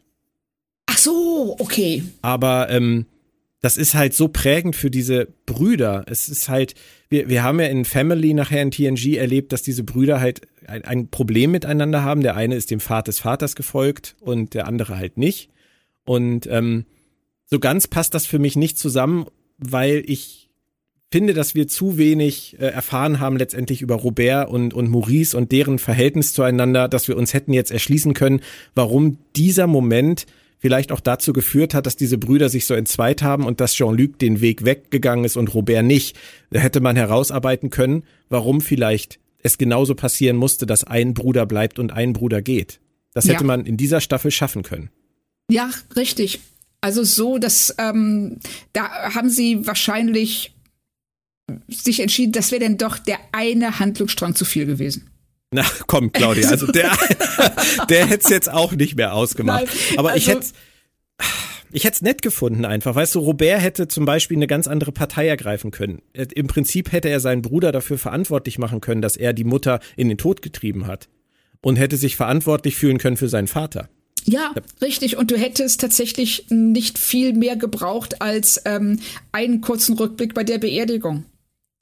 Ja, und hier ist halt aber Robert der, der weg ist. Weißt du, das ist, das ist irgendwie, das ist vertauscht. Ja, richtig. Und äh, es wird nicht in irgendwie in irgendeiner Weise aufgearbeitet. Es wird einfach nur, der wird rausgeschrieben. Ja, der ist im Internat, um den müssen wir uns nicht kümmern. Aber äh, damit wird äh, bekommen wir die Beziehung der Brüder überhaupt nicht zu sehen. Ja, nee, das ist, das ist, finde ich, ein Versäumnis. Das finde ich ja. schade. Hätte ich gern gesehen. Gerade weil ich das alles wirklich schön und berührend finde, was sie hier machen. Ähm, und auch Talon ist gut an der Stelle, die ordnet den Rest dann ein für Picard und, und sagt nochmal etwas, was wir alle wissen, aber was äh, an dieser Stelle nicht verkehrt ist, nochmal ähm, artikuliert zu werden. Liebe ist ein großer Quell der Freude ist aber auch ein großer Quell der Trauer und ähm, bleibt trotzdem immer ein großes Geschenk. Das ist das, was sie sagt. Und ja. ich finde, sie hat absolut recht. Das ist die Lektion für Picards Leben. Und, und vor allem, es betrifft uns ja alle. Denn ich meine, wie schwer ist das für uns nach einem Verlust, die ganze Zeit zu sehen, die man davor hatte? Ist ja. jetzt egal, ob es Menschen oder Tiere sind, die einen begleitet haben. Liebe zu einem anderen Wesen ist wunderbar und so bitter zugleich, wenn man sich verabschieden muss. Und ich mag das, dass sie hier wirklich so ein kleines menschliches Thema mit Picard einbringen und die Staffel darum stricken, sage ich jetzt ja, mal positiv. Auf jeden Fall. Ähm, das, das mag ich wirklich gerne. Das ging mir ganz genauso. Also das, äh, das, das ist tatsächlich was, was sie sehr schön rund zu Ende bringen. Wenn wir jetzt mal Robert so ein bisschen ausklammern. Ja, ja. Aber dann halt gleich wieder, ich bin mir nicht sicher, ob ich den Ballast drumherum gebraucht hätte. Ja. Bin mir nicht sicher, ob das alles so wirklich zu der Kernhandlung beiträgt. Das ist ja die nächste Frage. Ähm, ob diese Dinge uns eine, einen Layer bieten, einen zusätzlichen Layer bieten für das, was Picard erlebt. Also bei Q würde ich zum Beispiel sagen, sein, sein nahender Tod, ja. Das auf, das auf jeden Fall, weil wir, ähm, äh, weil er bestimmte Erwartungen hat, die sich nicht erfüllen. Ja. Und ungeheuer frustriert ist deswegen und aggressiv wird. Ja. Und das ist auch, ähm, das ist interessant. Und ähm, da holen sie auch in den wenigen Szenen, die er dann hat, wenn er auftritt, holen sie da echt viel raus. Deswegen, das passt würde ich sagen. Das, das ja. gehört mit dazu. Bei den Borg und Agnes, der Queen, den, der Neuaufstellung der Borg, finde ich ehrlich gesagt nichts, was irgendwie die Picard-Geschichte stützt. Nein. Okay. Ähm, Seven und ihre Menschlichkeit, die Frage nach ihrer Menschlichkeit, bin ich mir auch nicht ganz sicher, würde ich sagen, am Rande. Aber es ist eher so ein Jein. Und ähm, Ruffy und Elnor, Verlust, ja verwässert. Rios und Theresa, ja, auf einer anderen Schiene als Anfang einer Liebe. Und dann haben wir noch René Picard und ihre Ängste, wo ich auch sage, nein. Nein. Und Sung. Und Sung. Und, und Chore ist auch eine Frage immer mit Verlust. Er hat viele seiner Kinder verloren. Sie hat jetzt ihren Vater verloren, weil sie weiß, wie er ist. Aber das sind viele Dinge, wo ich sagen würde, ja, auch einer meiner Lieblingssätze, glaube ich, kann Spuren von der Hauptgeschichte enthalten. ähm, es ist mir nicht prägnant genug, es ist mir nicht auf den Punkt genug und es ist, es ist mir zu schwammig. Richtig, es geht mir auch so, dass ähm, wir haben hier im Grunde genommen haben wir vier Handlungsstränge, jeder davon hätte eine eigene Staffel sein können. Und diese Geschichten, die laufen, ähm, ich sag mal, das ist wie eine WG in der, in der vier Leute jeweils in ihrem Zimmer leben, die begegnen sich mal ab und zu in der Küche, aber haben sonst vielleicht nicht viel miteinander zu tun. Also wie Friends sozusagen. Ja, ja, genau. Und das ist hier diese Handlungsstränge, die laufen ganz ähnlich ab. Also jeder diesen, dieser Handlungsstränge hättest du komplett für sich erzählen können. Ohne dass es einen Rückbezug zu einem anderen gebraucht hätte. Und die werden nicht unterfüttert, ist ja, glaube ich, eh der, der, äh, das Wort dieses Casts. Und ähm, werden auch nicht, die stützen sich nicht gegenseitig, die beeinflussen sich nicht gegenseitig. Also vom Prinzip her könntest du fast jeden Strang rausnehmen, ohne dass es einen anderen beeinflussen würde. Ja, und jetzt, wo du von Strängen sprichst, komme ich von meinem Puzzle weg. Es ist irgendwie ein großer Teppich, dessen Muster an einigen Stellen verzerrt wirkt. So ein kleiner Webfehler, würde ich sagen. du kannst es dir hinlegen, aber jeder, der reinkommt, wird fragen, was ist denn da passiert? Ja, ja, genau, richtig. Der ist aus mehreren Teppichen zusammengesetzt, oder was? So, ja, genau, das ist so ein, so ein Flickwerk. Ja. Und dann kommt noch das Mystery-Ende. Du hast vorhin schon gesagt, so ist, äh, es ist noch was dran gebaut. Ähm, Queen Agnes gibt noch eine Nachricht mit, sagt, dass man vor den Borg jetzt keine Angst mehr haben muss. Wink, wink, Staffel Anfang, Staffel Ende war irgendwie klar, aber ist ja, ist ja auch okay. Und dann sagt sie aber auch noch und erinnert uns an René Picard, dass die Europamission durchgezogen werden muss. Und sie glückt nur, wenn es zwei Renés gibt. Eine René, die lebt und eine, die stirbt. Und das Einzige, was mir dazu eingefallen ist, ist, hä? ja, ich dachte direkt an zwei verschiedene Zeitstränge. Zwei verschiedene Zeitebenen. Und in der einen muss sie dann sterben und in der anderen nicht oder sowas. Aber ähm, äh, ich, ich frage mich hier auch, das sind so Sachen, ähm, die Borgkönigin ist durchaus in der Lage, in klaren Sätzen zu reden. ne? Also sie ist jetzt nicht so ein, so ein Orakel von Delphi. Nee. Und deshalb, warum sagt sie einfach so, pass mal auf. Wenn diese Europamission, die muss unbedingt stattfinden und dafür ist das und das und das nötig. Sondern sagt dann so, ja, wir brauchen zwei Renés, eine, die lebt und eine, die stirbt. Und Picard sofort, nein, nein, nein, das akzeptiere ich nicht, hier stirbt überhaupt niemand. Ohne zu wissen, was sie sagt. Ja. Aber erinnert dich das nicht an jemand? Ich sag nur, stuck. Oh. Stuck. so, von wegen Klartext sprechen, wenn man etwas ganz Bestimmtes erreichen will. Ja. Das ist, ist nicht einfach. Nein, es ist anscheinend wirklich viel schwerer, als man denken sollte. Aber ich finde, es ist ein rundes Ende für Agnes, für die Queen, die brechen in der La Sirena auf. Ähm, ich, hat mir gefallen. Fand ich gut. Hat mir auch gefallen. Und dann kommt der Cliffhanger, der angesetzt wird, das zweite Endgame sozusagen für die letzte Folge. Sung ist weiter im Spiel, wie schön. Nicht, dass wir es vergessen hätten. Noch mehr Evil Spiner. ja. Und die Botschaft von Agnes zu den beiden Renés, wo keiner weiß, was es soll. Die Frage nach Q, wo ist er? Was tut er? Also da ist noch eine Menge aufzuräumen nächste Woche. Ja, also für 50 Minuten in jedem Fall eine Menge Handlung zu erzählen. Ja. Aber vor allem, hatte ich ja schon gesagt, gibt es jetzt noch eine Sache bezüglich Yvette Picard aufzuräumen. Und dazu kommen wir direkt nach dem Fazit, Claudia. Ich hätte gern erstmal deine Einschätzung zur neunten Folge. ähm, also da sie so zerfasert ist, fällt es mir wirklich schwer. Das ähm, auf der einen Seite, ich finde das mit ähm, Gerati und der Borgkönigin finde ich super. Ich finde die Rückblicke ähm, von Picard sehr, sehr gut und sehr ähm, ergreifend ähm, diese letzte Sequenz mit seiner Mutter ganz, ganz toll gemacht. Dazwischen immer wieder derartige Ausschläge nach unten. Eben auch dadurch, dass das Tonal überhaupt nicht zusammenkommt, dass ich, ähm, ja, ich tue mich, ich würde mich sehr schwer damit tun, mehr als drei von fünf zu geben. Kann ich verstehen. Ich bin allerdings tatsächlich eher bei dreieinhalb, ähm, weil ich es irgendwie geschafft habe beim Gucken, mich auf das zu konzentrieren, was mich begeistert hat. Komischerweise. Also ich habe, ich, ich war manchmal echt ungeduldig mit der Folge, weil mhm. dieses Tonale mich einfach zu sehr rausgerissen und abgeschreckt hat.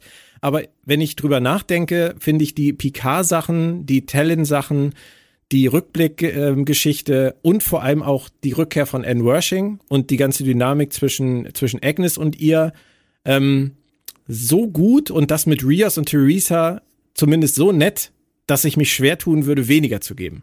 Also Verstehe ich. aber ich finde es total schwierig, weil ähm, es ist es ist so ein so ein Mix aus Dingen, die nicht zusammenpassen und ähm, ich glaube, ich bin trotzdem bei dreieinhalb. Ich gehe noch relativ positiv weiter, konzentriere mich auf das, was funktioniert und stelle den Rest irgendwie ein bisschen beiseite.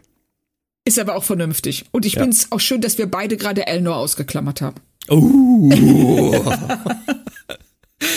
Zwei von fünf. nein, nein, nein, der kann ja auch am wenigsten dafür. Also Richtig. es bleibt halt für mich einfach so ein bisschen so, ähm, die Schwächen der Einzelfolgen sind immer irgendwie staffelkonzeptioneller Natur, wenn es das Wort gibt. Staffelkonzeptioneller ja. Natur. Egal, das kann man in dem Sachbuch sicherlich mal irgendwann noch schreiben, das Wort. Jetzt noch zu Yvette Picard. Ähm, es ging ja nun diese Woche endlich abschließend um seine Erinnerung, also Jean-Lucs Erinnerung an seine Mutter. Uns hat das Thema die ganze Zeit nicht losgelassen, die ganze Staffel nicht losgelassen und ähm, vor allem, weil wir ja wussten, wo es hinführt, weil es der zweite Durchgang ist und weil wir beim ersten Mal gucken ja wirklich so extrem gehadert haben mit dieser Darstellung dieser Frau, ihrer Krankheit im 24. Jahrhundert und wie man damit umgeht. Und wir sind irgendwann in dieser Staffel für uns zum Schluss gekommen, ähm, dass wir natürlich einfach nicht die nötige Fachkompetenz besitzen, um abschließend beurteilen zu können, was den Umgang mit dieser Krankheit von Yvette Picard hier in dieser Zeit oder auch in der heutigen Zeit umgeht. Das ist unser Problem die ganze Zeit gewesen, oder? Genau. Und deswegen hast du ein Gespräch geführt, Claudia, ähm, abseits des Podcasts ähm, mit einem ganz besonderen Gast. Mit wem? Mit der ähm, mit einer Freundin von mir, Mona Abdelhamid, die ähm, nicht nur großer Star Trek Fan ist, sondern auch Psychotherapeutin und äh, deshalb deutlich kompetenter als du und ich darüber aus Auskunft geben kann, wie mit psychischen Erkrankungen hier in der Staffel umgegangen wurde und auch wie sich denn James Callis in seiner Therapeutenrolle so geschlagen hat. Okay, dann würde ich sagen, das hören wir uns jetzt mal alle gemeinsam an. Es wird sehr spannend, das kann ich versprechen. Und danach hören wir uns hier nochmal wieder.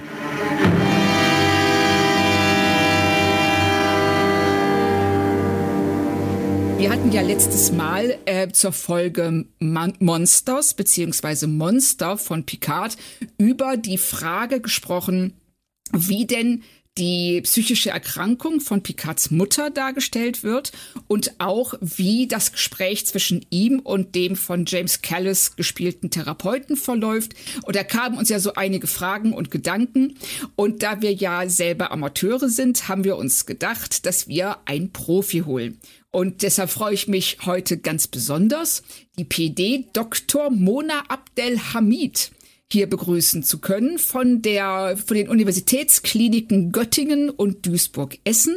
Sie ist da als Therapeutin tätig und hat einen großen Erfahrungsschatz zu den Themen, die uns heute beschäftigen sollen. Und sie ist außerdem auch ein großer Star Trek-Fan, im FedCon-Team seit vielen Jahren tätig und eine gute Freundin. Und deshalb erstmal ein herzliches Willkommen, Mona. Vielen Dank für die Einladung und vielen Dank für die unglaublich netten Worte. Da kriege ich fast Tränen in den Augen. Das äh, hoffe ich aber doch nicht. so.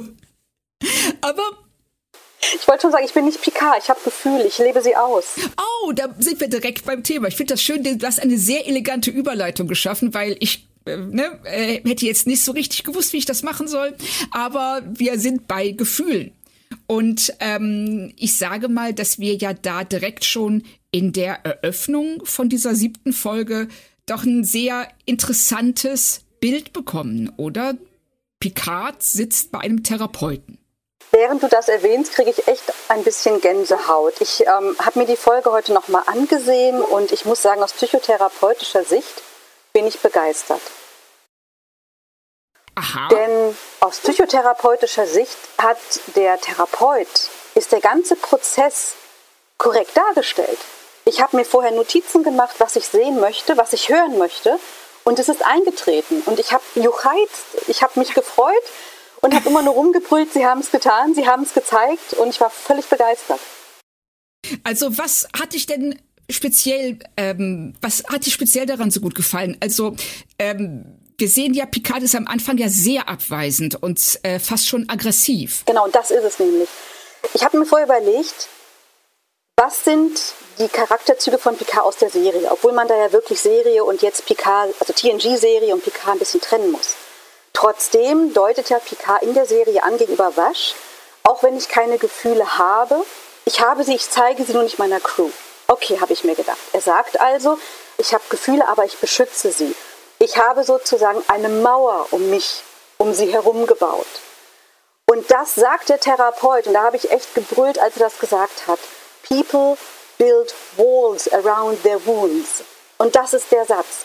Menschen haben drei Optionen, mit schlimmen Dingen umzugehen. Sie können sich wehren, sie können sich fügen und sie können vermeiden. Und Jean-Luc Picard hat jetzt die Strategie gewählt, ich vermeide Gefühle, ich schütze Gefühle, ich distanziere mich von diesen Gefühlen. In der Psychotherapie nennt man diese Strategie den distanzierten Beschützer. Ich schütze den Inneren, das kleine Kind, was verletzt wurde, was hier wörtlich in der Folge gezeigt wurde, der kleine Jean-Luc. Ich schütze diese Anteile von mir, indem ich eine Mauer um mich herum aufbaue. Und genau das zeigt die Folge. Diese psychotherapeutische Theorie ist genau da drin. Also ist die ist der Kerker, in dem sich Picard befindet im Verlauf der Folge, dann eine Art visuelle Darstellung dieser Mauern, die er um sich gebaut hat? Würdest du das, würdest du so weit gehen? Zum, ja, würde ich machen. Und es ist halt der Ort, wo er sich mit seiner Mutter befindet. Und das ist halt auch so spannend. In der Psychotherapie machen wir manchmal Imaginationen in die Kindheit. Ich sage immer, wie bildlich, wir reisen in die Vergangenheit und versuchen die Wunde da zu heilen, wo sie geschaffen wurde. Dass die Menschen in der Vergangenheit gefühlt Dinge sagen können, beschützt werden. Und das macht die Romulanerin ja. Sie kommt als Erwachsene da rein in dieses Bild und schützt den kleinen Picard und sagt ihm, du musst deine Mutter verlassen, du musst gehen. Das ist genau das Richtige. Und dann kommt ja sogar der erwachsene Picard dazu und wehrt sich gegen seinen Vater. Es ist eindeutig, also wie in der Psychotherapiesitzung bei mir. Großartig. Also das äh, können wir davon ausgehen, dass sie tatsächlich auch jemanden dabei hatten, der sich auskannte und der sie da angeleitet hat. Ich würde davon ausgehen, dass da jemand bei war, weil so gute Autoren müsste man schon finden, oder sie haben selber Psychotherapie hinter sich. Ah, ja, sehr spannend. Ähm, eine Frage, die wir da auch hatten, und zwar, äh, du sagst ja auch gerade selber, der, der alte Picard reist praktisch in seine eigene Kindheit zurück, geistig, und ähm, äh, erlebt das, bekommt die Hilfe mit, dass er sich diesen Erinnerungen stellen kann. Für wie zuverlässig hältst du diese Erinnerungen? Ist das wirklich passiert oder ist es etwas, das ähm, also ich spiele jetzt vor allen Dingen auf diese Kleidung und dieses fast schon, ähm, diese Umgebung, die eher an so ein 19. Jahrhundert erinnert an. Ist das etwas, das eher sich zurechtlegt oder das so deiner Meinung nach doch passiert sein könnte? Erinnerungen können gefärbt sein. Aber wichtig ist für uns immer, das, was der Patient mitbringt, das glauben wir in dem Moment. Dann ist es einfach so. Ne? Dann ist das in der Kindheit so gespeichert worden, auch um sich zu schützen oder er hat es dann verklärt im Nachhinein. Die Realität des Patienten ist dann die Realität, mit der wir arbeiten. Dann ist das so. Ich glaube in dem ah. Moment das, was der Patient mir sagt, und dann arbeite ich damit. Ich hinterfrage dann nicht die Erinnerung. Okay, das heißt also, äh, in erster Linie beschäftigst du dich nicht mit der realen Welt, in der diese Person gelebt hat, sondern mit der gefühlt, mit der erlebten Welt. Genau, das ist das, was angekommen ist. Dann manchmal haben Kinder Erinnerungen, die so sich nicht genau abgespielt haben, aber das Gefühl, was bei ihnen angekommen ist, das ist real und das braucht Hilfe, Unterstützung, Heilung. Welt, also ich sage jetzt mal, nicht alle Eltern sind böse und meinen es böse, aber häufig kommen Dinge bei Kindern anders an und das ist der Punkt, mit dem ich arbeite oder wir als Therapeuten arbeiten. Das heißt, du versuchst im Grunde genommen diese ähm, verschütteten Erinnerungen oder diese ähm, schmerzhaften Erinnerungen ähm, für den Patienten ein, also dass er die einordnen kann, dass er äh, lernt, damit umzugehen und einen Weg findet, das zu verarbeiten. Ist das richtig? Ganz genau. Und ich habe ja gerade erwähnt, wehren, fügen, vermeiden einen neuen Umgang zu finden. Der kleine Jean-Luc konnte nur flüchten, er konnte nur diese Mauer aufbauen. Der große Jean-Luc, der kann sich wehren, der ist erwachsen und er brüllt ja auch den Therapeuten Schrägstrich seinen Vater an, er wehrt sich, er beschimpft ihn. Und das müssen Patienten sehen, dass sie nicht mehr die kleinen Opfer sind, die die aushalten müssen, die misshandelt werden, denen furchtbare Dinge passieren. In diesen Imaginationen Normalerweise bin ich erst dabei mit dem kleinen Jean-Luc sozusagen und dann kommt der große Jean-Luc dazu und ich sage jetzt tu du das, wehr du dich, sag du dem Bösen, wer auch immer das ist, dass du dich nicht mehr klein machen lässt. Der diese Konfrontation mit dem Vater, mit Maurice, die finde ich ja sehr interessant, weil sie ja dann doch in eine etwas andere Richtung geht. Er fängt ja an, ihn zu beschimpfen, aber tritt dann einen Schritt zurück und sieht den Vater aus der Perspektive des Erwachsenen und versteht ihn. Genau. Und das meinte ich gerade. Nur weil eine Situation auf eine bestimmte Art gespeichert, interpretiert, auch als Verletzung ins Leben reingetragen wurde, war sie es vielleicht nicht. Und schon das kann ja Veränderung oder Heilung bedeuten, zu sagen, oh mein Gott, jetzt verstehe ich das große Bild. Sehr interessant, sehr, sehr spannend. Also vor allen Dingen, dass diese Umsetzung dann in der Folge an sich auch so gut funktioniert. Also alleine durch dieses Kerkerbild und den äh, und diese Flucht auch durch diese verschlungenen Wege und das diese Ausweglosigkeit und äh, Hoffnungslosigkeit. Auf einer etwas äh, leichteren Note, äh, es wird da auch gesagt, dass ähm, eigentlich Menschen gar nicht mehr als Therapeuten eingesetzt werden, sondern nur Betasoiden. Äh, würdest du im, im Star Trek-Universum des 24. Jahrhunderts deinen Job gefährdet sehen? Ja, ich denke schon. Ich dachte gerade, okay, ich werde doch arbeitslos. Ich dachte, ich wäre völlig safe in der heutigen Zeit, aber ich bin es nicht.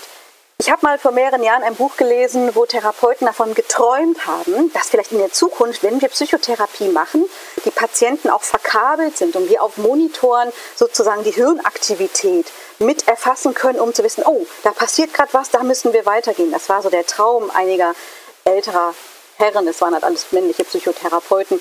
Und ja, das zeigt sich leider dadurch bestätigt, dass eben nicht nur die Worte relevant sind, sondern auch was im Gehirn parallel passiert. Und ich meine, gerade Betasoin oder sonstige Empathen oder Telepathen sogar sind da natürlich im Vorteil.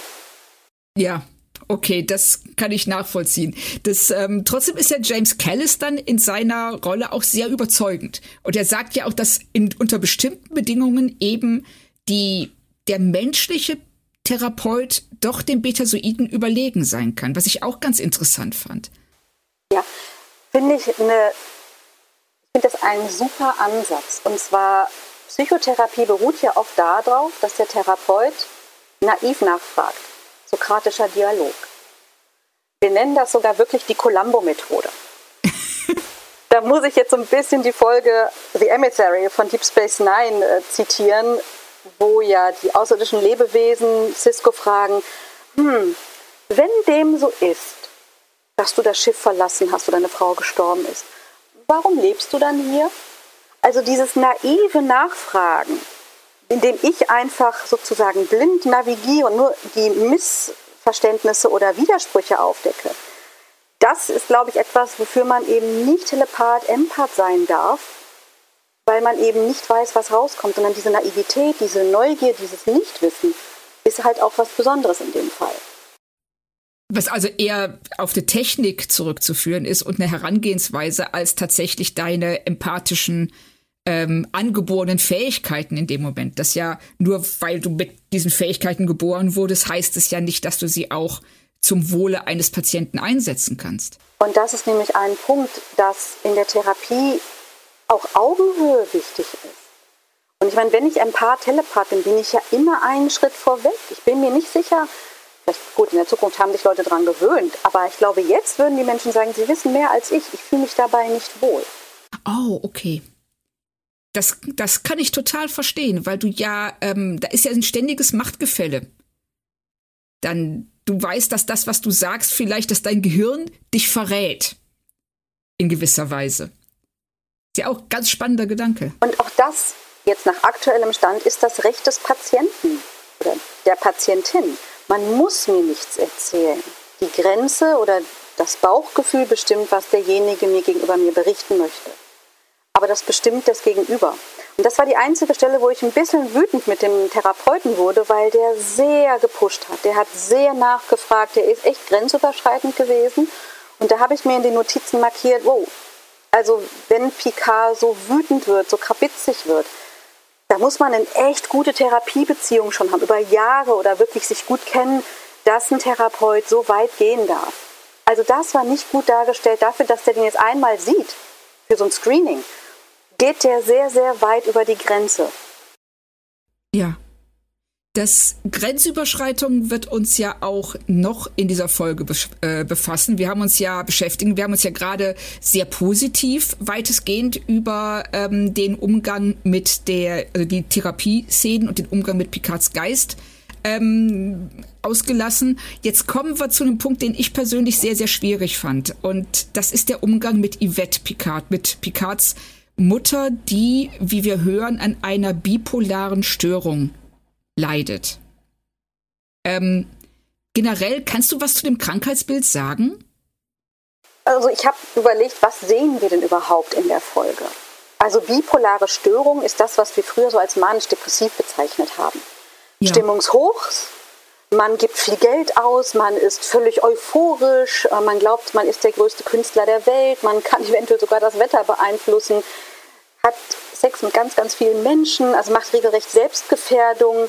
Und dann kommt so das depressive Down und ich bin total antriebslos, komme nicht aus dem Bett und mir ist sogar das Waschen schwer. Das habe ich jetzt in der Folge nicht wirklich gesehen.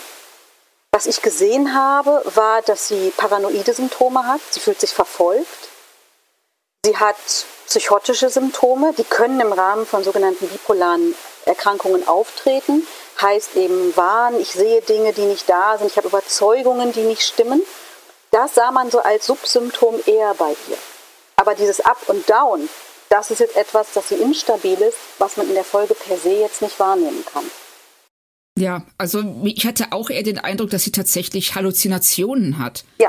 Und, ähm, und sich verfolgt fühlt und ähm, nicht mehr in der Lage ist, ihre innere Welt von der äußeren zu trennen. Ganz genau. Das Symptom sieht man, das kann in bipolaren Erkrankungen auftreten, aber von dem Einzelnen bloß gucken, wäre es für mich eine paranoide Psychose gewesen. Mhm. Wir sehen ja, also zumindest haben wir den Eindruck in Picards Erinnerung, dass äh, er mit seiner Mutter über längere Zeiträume allein ist. Obwohl der Vater ja um die Krankheit seiner Frau weiß. Hältst du das für kritisch? Ja, es ist sehr unrealistisch. Vor allem, jetzt wo das nochmal von dir betont wird, man hat zwischenzeitlich ja den Eindruck, dass Picard als Kind ja ähnliche Wahrnehmungen hat. Also eine sogenannte Folie à deux, wo ein Mensch krank ist und eine Begleitperson, Familienangehöriger, dann diesen Wahn sozusagen mitteilt, also so fast angesteckt wird. Spannend. Und wenn sie so krank ist, würde doch kein anderes Elternteil das Kind, wo ist Robert, die Kinder zurücklassen.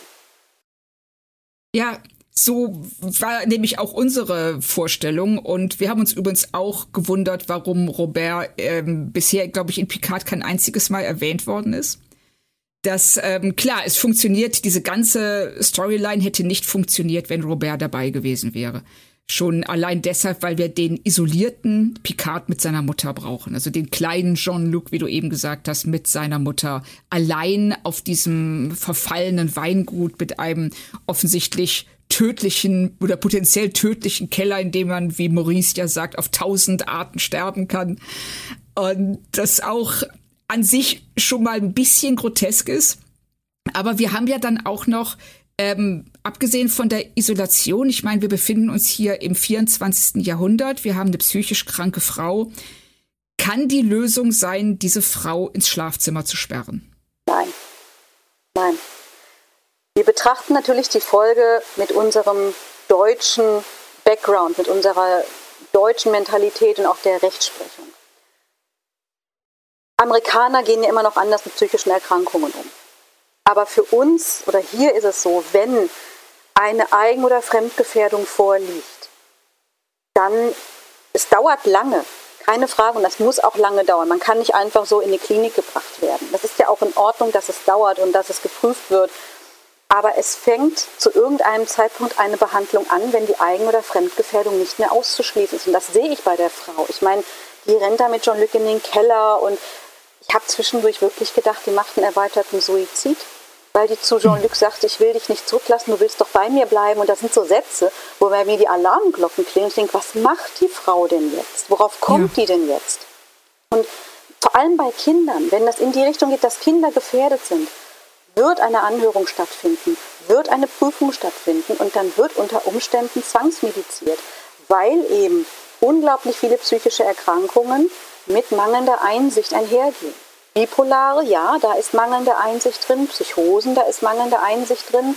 Mhm. Gibt verschiedenes. Und da muss halt geprüft werden, welches Wohl wiegt hier mehr, die Autonomie des Patienten oder eben die Sicherheit und Gesundheit der Person und der umgebenden Person. Ja, wir haben ja hier auch, ähm, kommt uns ja der Eindruck, dass, ähm, also Maurice sagt ja, dass seine Frau Hilfe ablehnt und dass ihre Persönlichkeitsrechte ähm, entweder, dass er sie so hoch einschätzt, dass er selbst diese Gefährdung in Kauf nimmt, oder dass er so überfordert und hilflos ist, dass er dann diesen Schritt geht, sie einzusperren.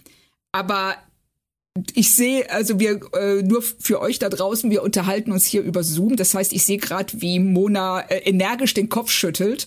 Und ähm, ja, wie war deine Reaktion darauf? Also zu sagen, ich bin überfordert und deswegen sperre ich sie eines 1950. Das ist so back, ne, das ist so rückwärts gerichtet, weil es muss doch in, in dieser Zukunftserde, muss es doch ein Hilfenetzwerk geben. Das ist ja heute besser als das, was der Maurice uns da erzählt, egal auf welchem platten Land die wohnen. Da muss es ein Hilfenetzwerk geben. Es gibt sozialpsychiatrische Dienste.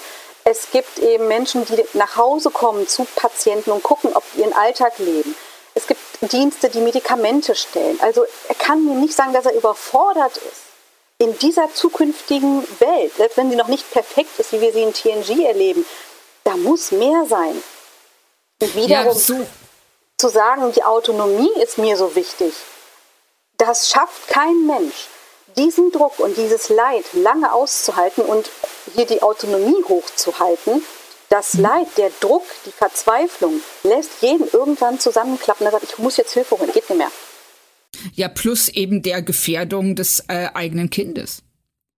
Und, und wie wir ja dann in der nächsten Folge sehen werden, auch die Selbstgefährdung der Mutter. Denn das geht nicht gut aus. Und ähm, wenn ich mich richtig äh, erinnere, geht es damit, läuft es darauf hinaus, dass ähm, Picard den Schlüssel, also der, der kleine Jean-Luc den Schlüssel findet und die Mutter rauslässt, worauf die sich umbringt. Und das war und, dieser Satz in dieser Folge, du willst doch bei mir bleiben. Da hat die das ja. schon angedeutet. Ja, ich, also ich muss gestehen, dass ich da auch ein etwas komisches Gefühl hatte, ähm, dass das möglicherweise schiefgehen könnte, was da so, dass wir nicht genau wissen, was sind ihre Absichten mit ihrem Sohn und wohin will sie eigentlich fliehen. Und dann muss ich ganz ehrlich sagen, dass ein Kind, das sowas erlebt, der wird sein Leben unglaubliche Schuldgefühle haben. Der wird sich aufopfern für die Welt, der wird alles tun, der wird Arzt, der wird alles tun, um Lebewesen zu helfen, um dieses schlechte Gewissen auszumerzen. Das ist aber nicht der Picard aus der Serie. Das wollte ich gerade fragen. Äh, ist das, wenn wir das jetzt weitergehen, wenn wir jetzt 30, 40 Jahre in die Zukunft gehen, ist das der Picard, den wir in TNG sehen? Nein. Nein. So, das würde ich nämlich auch. Also Sie versuchen, denke ich mal, es hier auch damit zu erklären, dass er diese ganze Erinnerung äh, abgekapselt hat, dass er selbst keinen Zugang mehr dazu hat. Ich muss ehrlich sagen, gut, das kann natürlich sein, dass man Erinnerungen so abkapselt. Trotzdem bezweifle ich, dass man so gesund wird wie der Jean-Luc in TNG. Das Tolle an dem Jean-Luc war, der hatte auch so einen distanzierten Beschützer und sagt, ich bin hier die, ähm, ich bin der Captain, ich bin so ein bisschen aristokratisch, ich muss für die anderen ein Vorbild sein. Aber was bei ihm so toll gesund war, ist, er konnte diese Mauer auf und abfahren lassen, hoch und runter. Und das macht ja. uns Menschen gesund du, ich, die Zuhörer, wir alle müssen uns manchmal um, mit einer Mauer umgehen, um Dinge auszuhalten. Das ist so, das müssen wir tun. Und das macht uns auch gesund, wenn wir sie hoch und runter fahren lassen können. Mal wehrst du dich, wenn du einen miesen Tag hast, mal ignorierst du es, mal hältst du es aus. Diese Flexibilität macht eine Seele gesund. Und das finde ich sah man bei Jean-Luc nach der ersten Staffel, wo der noch sehr hart war. Er konnte das alles rauf und runter fahren lassen. Er konnte wechseln. Und der Jean-Luc aus der Serie Picard, der ist immer hinter der Mauer. Ja. Das ist ganz interessant, weil ich habe mich ähm, in diesen anderthalb Staffeln bisher gefragt, warum dieser Picard auf mich so fremd wirkt. Und das würde es aber wunderbar erklären, weil er ist, ähm, er ist wahnsinnig ähm, angespannt, steif und extrem auf Distanz ohne Leute wirklich an sich ranzulassen. Und das ist etwas, das wir nur in Ansätzen in TNG sind, aber es auch immer wieder durchbrochen wird, wie du gerade sagst. Immer wieder. Die spielen ja auch später damit, durch Humor, durch, äh, durch Leichtigkeit. Und auch wenn er scheinbar diese Mauer hat, dann gibt es ein Schmunzeln, dann gibt es ein liebesvolles Wort. Es findet unglaublich viel Gefühl in dieser Serie zwischen den Charakteren statt. Obwohl jetzt Picard in TNG nicht der Hugger ist, der jeden umarmt. Hat unglaublich viel Liebe und ich meine, klar ist die wunderschönste Szene, wenn er in der letzten Folge mit zum Pokerspielen kommt. Er lässt die Mauer ja. runter. Er lässt alle nah an sich heran. Ja. Wo ist das? Und ähm, das deckt sich sehr schön mit dem, was wir auch gesehen hatten, aber nicht so richtig in Worte fassen konnten. Und ähm, das ist eigentlich jetzt schon alles, was wir zu der Folge jetzt großartig sagen könnten. Aber was mich generell interessieren würde, da du ja auch ein großer Star Trek-Fan bist und deshalb gehe ich mir davon aus, dass du sehr viel von den Serien gesehen hast, würdest du sagen, dass es allgemein eine, einen Star Trek-mäßigen Umgang mit psychischen Erkrankungen oder Geisteskrankheiten gibt? Der ist besser geworden. Und das finde ich toll an Star Trek. Wir haben die Classic-Serie, wo noch Psyche was Böses ist. ich habe jetzt den Namen der Folge vergessen, aber Kirk reist ja zu einem Planeten, um das eine Medikament zu bringen, was alle psychisch Kranken heilt. Ah ja, richtig, ich erinnere mich. Und es gibt keine Neuerkrankungen, ne? böse, böse Psyche. Und da sieht man ja, okay, die 60er Jahre halt. Ne? Psychiatrie ist böse, machen wir Lobotomie und der Frontallappen ist weg und die Leute sind fein. Das ist halt Psychiatrie der 50er, 60er. Und es wird immer realistischer, immer echter, immer, immer normalisierter, wie sie mit Themen umgegangen sind. Ne? Dann gab es auf einmal Barclay, der nicht perfekt war, der Ängste hatte, der zum Therapeuten geht. Dann gibt es Cisco, der knülle traumatisiert ist. Und diese ganze erste Doppelfolge ist Psychotherapie in Bröckchen. Die Wurmloch-Aliens therapieren ihn, machen ihn wieder offen, flexibel, er weint, er akzeptiert, was passiert ist. Und das finde ich bei Star Trek toll, dass es ein Spiegel unserer jetzigen Gesellschaft ist, dass es immer normalisierter wird. Und das, was ich in dieser Folge Picard gesehen habe, ist für mich Schematherapie. Denn auch die Psychotherapie hat sich weiterentwickelt von der mhm. kognitiven Verhaltenstherapie, wo nur Gedanken und Verhalten drin ist, fragt man sich, wo ist das Gefühl? Und die Schematherapie, die eine Weiterentwicklung ist, sagt, wir gucken auch auf die Gefühle und deswegen machen wir Imaginationen. Wir trainieren bestimmtes Verhalten, auch wie man sich dabei fühlt. Und im Endeffekt, diese PK-Folge zeigt für mich schematherapeutisches Vorgehen. Klasse. Ja, dann kann ich nichts an weiter sagen als ähm, vielen Dank, Mona. Das war super spannend und interessant und ähm, ich habe sehr viel gelernt heute und es hat mir echt richtig Spaß gemacht, mit dir über Picard, über Monster und über allgemein den Umgang mit Star Trek, äh, von mit psychischen Erkrankungen bei Star Trek zu reden. Also vielen, vielen Dank dafür. Ich danke, das war ein perfekter Sonntagnachmittag für mich. Star Trek und Psyche, da könnte ich Stunden drüber reden. Vielen Dank.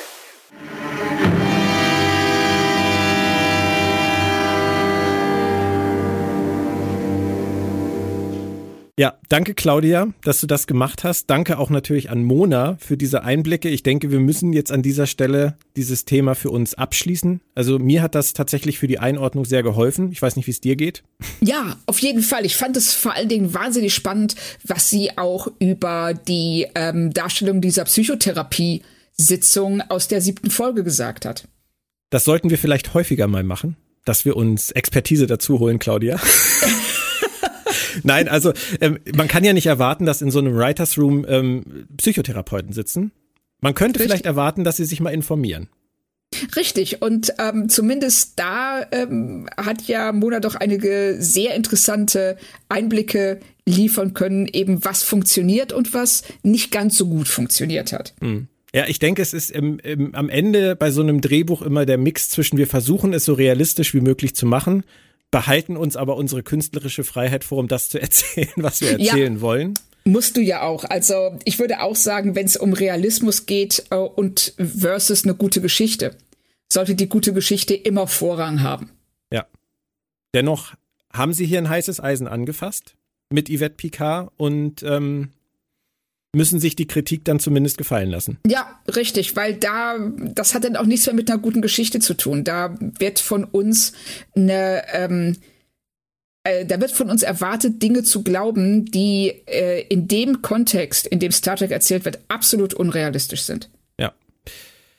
Von daher sehr, sehr schön, dass wir das machen konnten. Danke nochmal, Mona. Danke, Claudia, für heute. Es hat mir sehr viel Spaß gemacht, auch wenn auch. die Folge anstrengend war. Gerade zu diskutieren, manchmal auch zu gucken. Ja, richtig. Nächstes Mal geht's dann um die zehnte und letzte Episode der zweiten Staffel. Dann heißt es, ja, wie sollte es anders sein? Farewell, beziehungsweise Abschied. Kriegen Sie es hin? Was sagt der Bauch? Der Bauch ist so ein bisschen misstrauisch ob das denn so klappen wird. Wie sieht's bei dir aus? Ja, ja, ja, ja. Aber in der Mitte der Staffel habe ich wirklich viel Frust geschoben, muss ich sagen. Und ähm, das war jetzt die letzten drei Folgen anders. Also ich sehe die Schwächen, aber ich bin versöhnlicher. Jetzt ja. die letzten, die letzten Folgen gewesen. Und wenn sie das jetzt halbwegs so eintüten, dann haben sie mehr geschafft als in Staffel 1. Richtig, sehe ich auch so. Falls alle sich wundern da draußen, Star Trek Lower Decks ist gestartet. Äh, besprechen wir natürlich auch, gar keine Yay. Frage. Wir freuen uns riesig darauf. Ihr braucht noch ein paar Tage Geduld. Ähm, dann geht's mit Lower Decks los. Dann sind wir nächste Woche mit Picard fertig. Dann haben wir auch immer noch Deep Space Nine, wo wir gerne weitermachen wollen. Uns wird der Stoff nicht ausgehen. Heute ist Star Trek Tag. Mal sehen, was heute noch bekannt gegeben wird, welche acht Serien nächstes Jahr sonst noch zu starten. ähm, und wer es noch nicht regelmäßig besucht, planettrack.de liefert euch natürlich auch dazu alle Infos, die ihr braucht. Der neue Anlaufpunkt für Star Trek und darüber hinaus.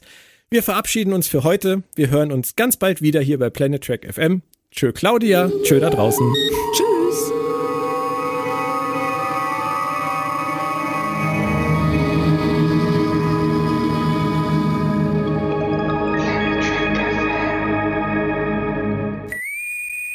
Planet Trek FM ist ein Podcast von planettrek.de.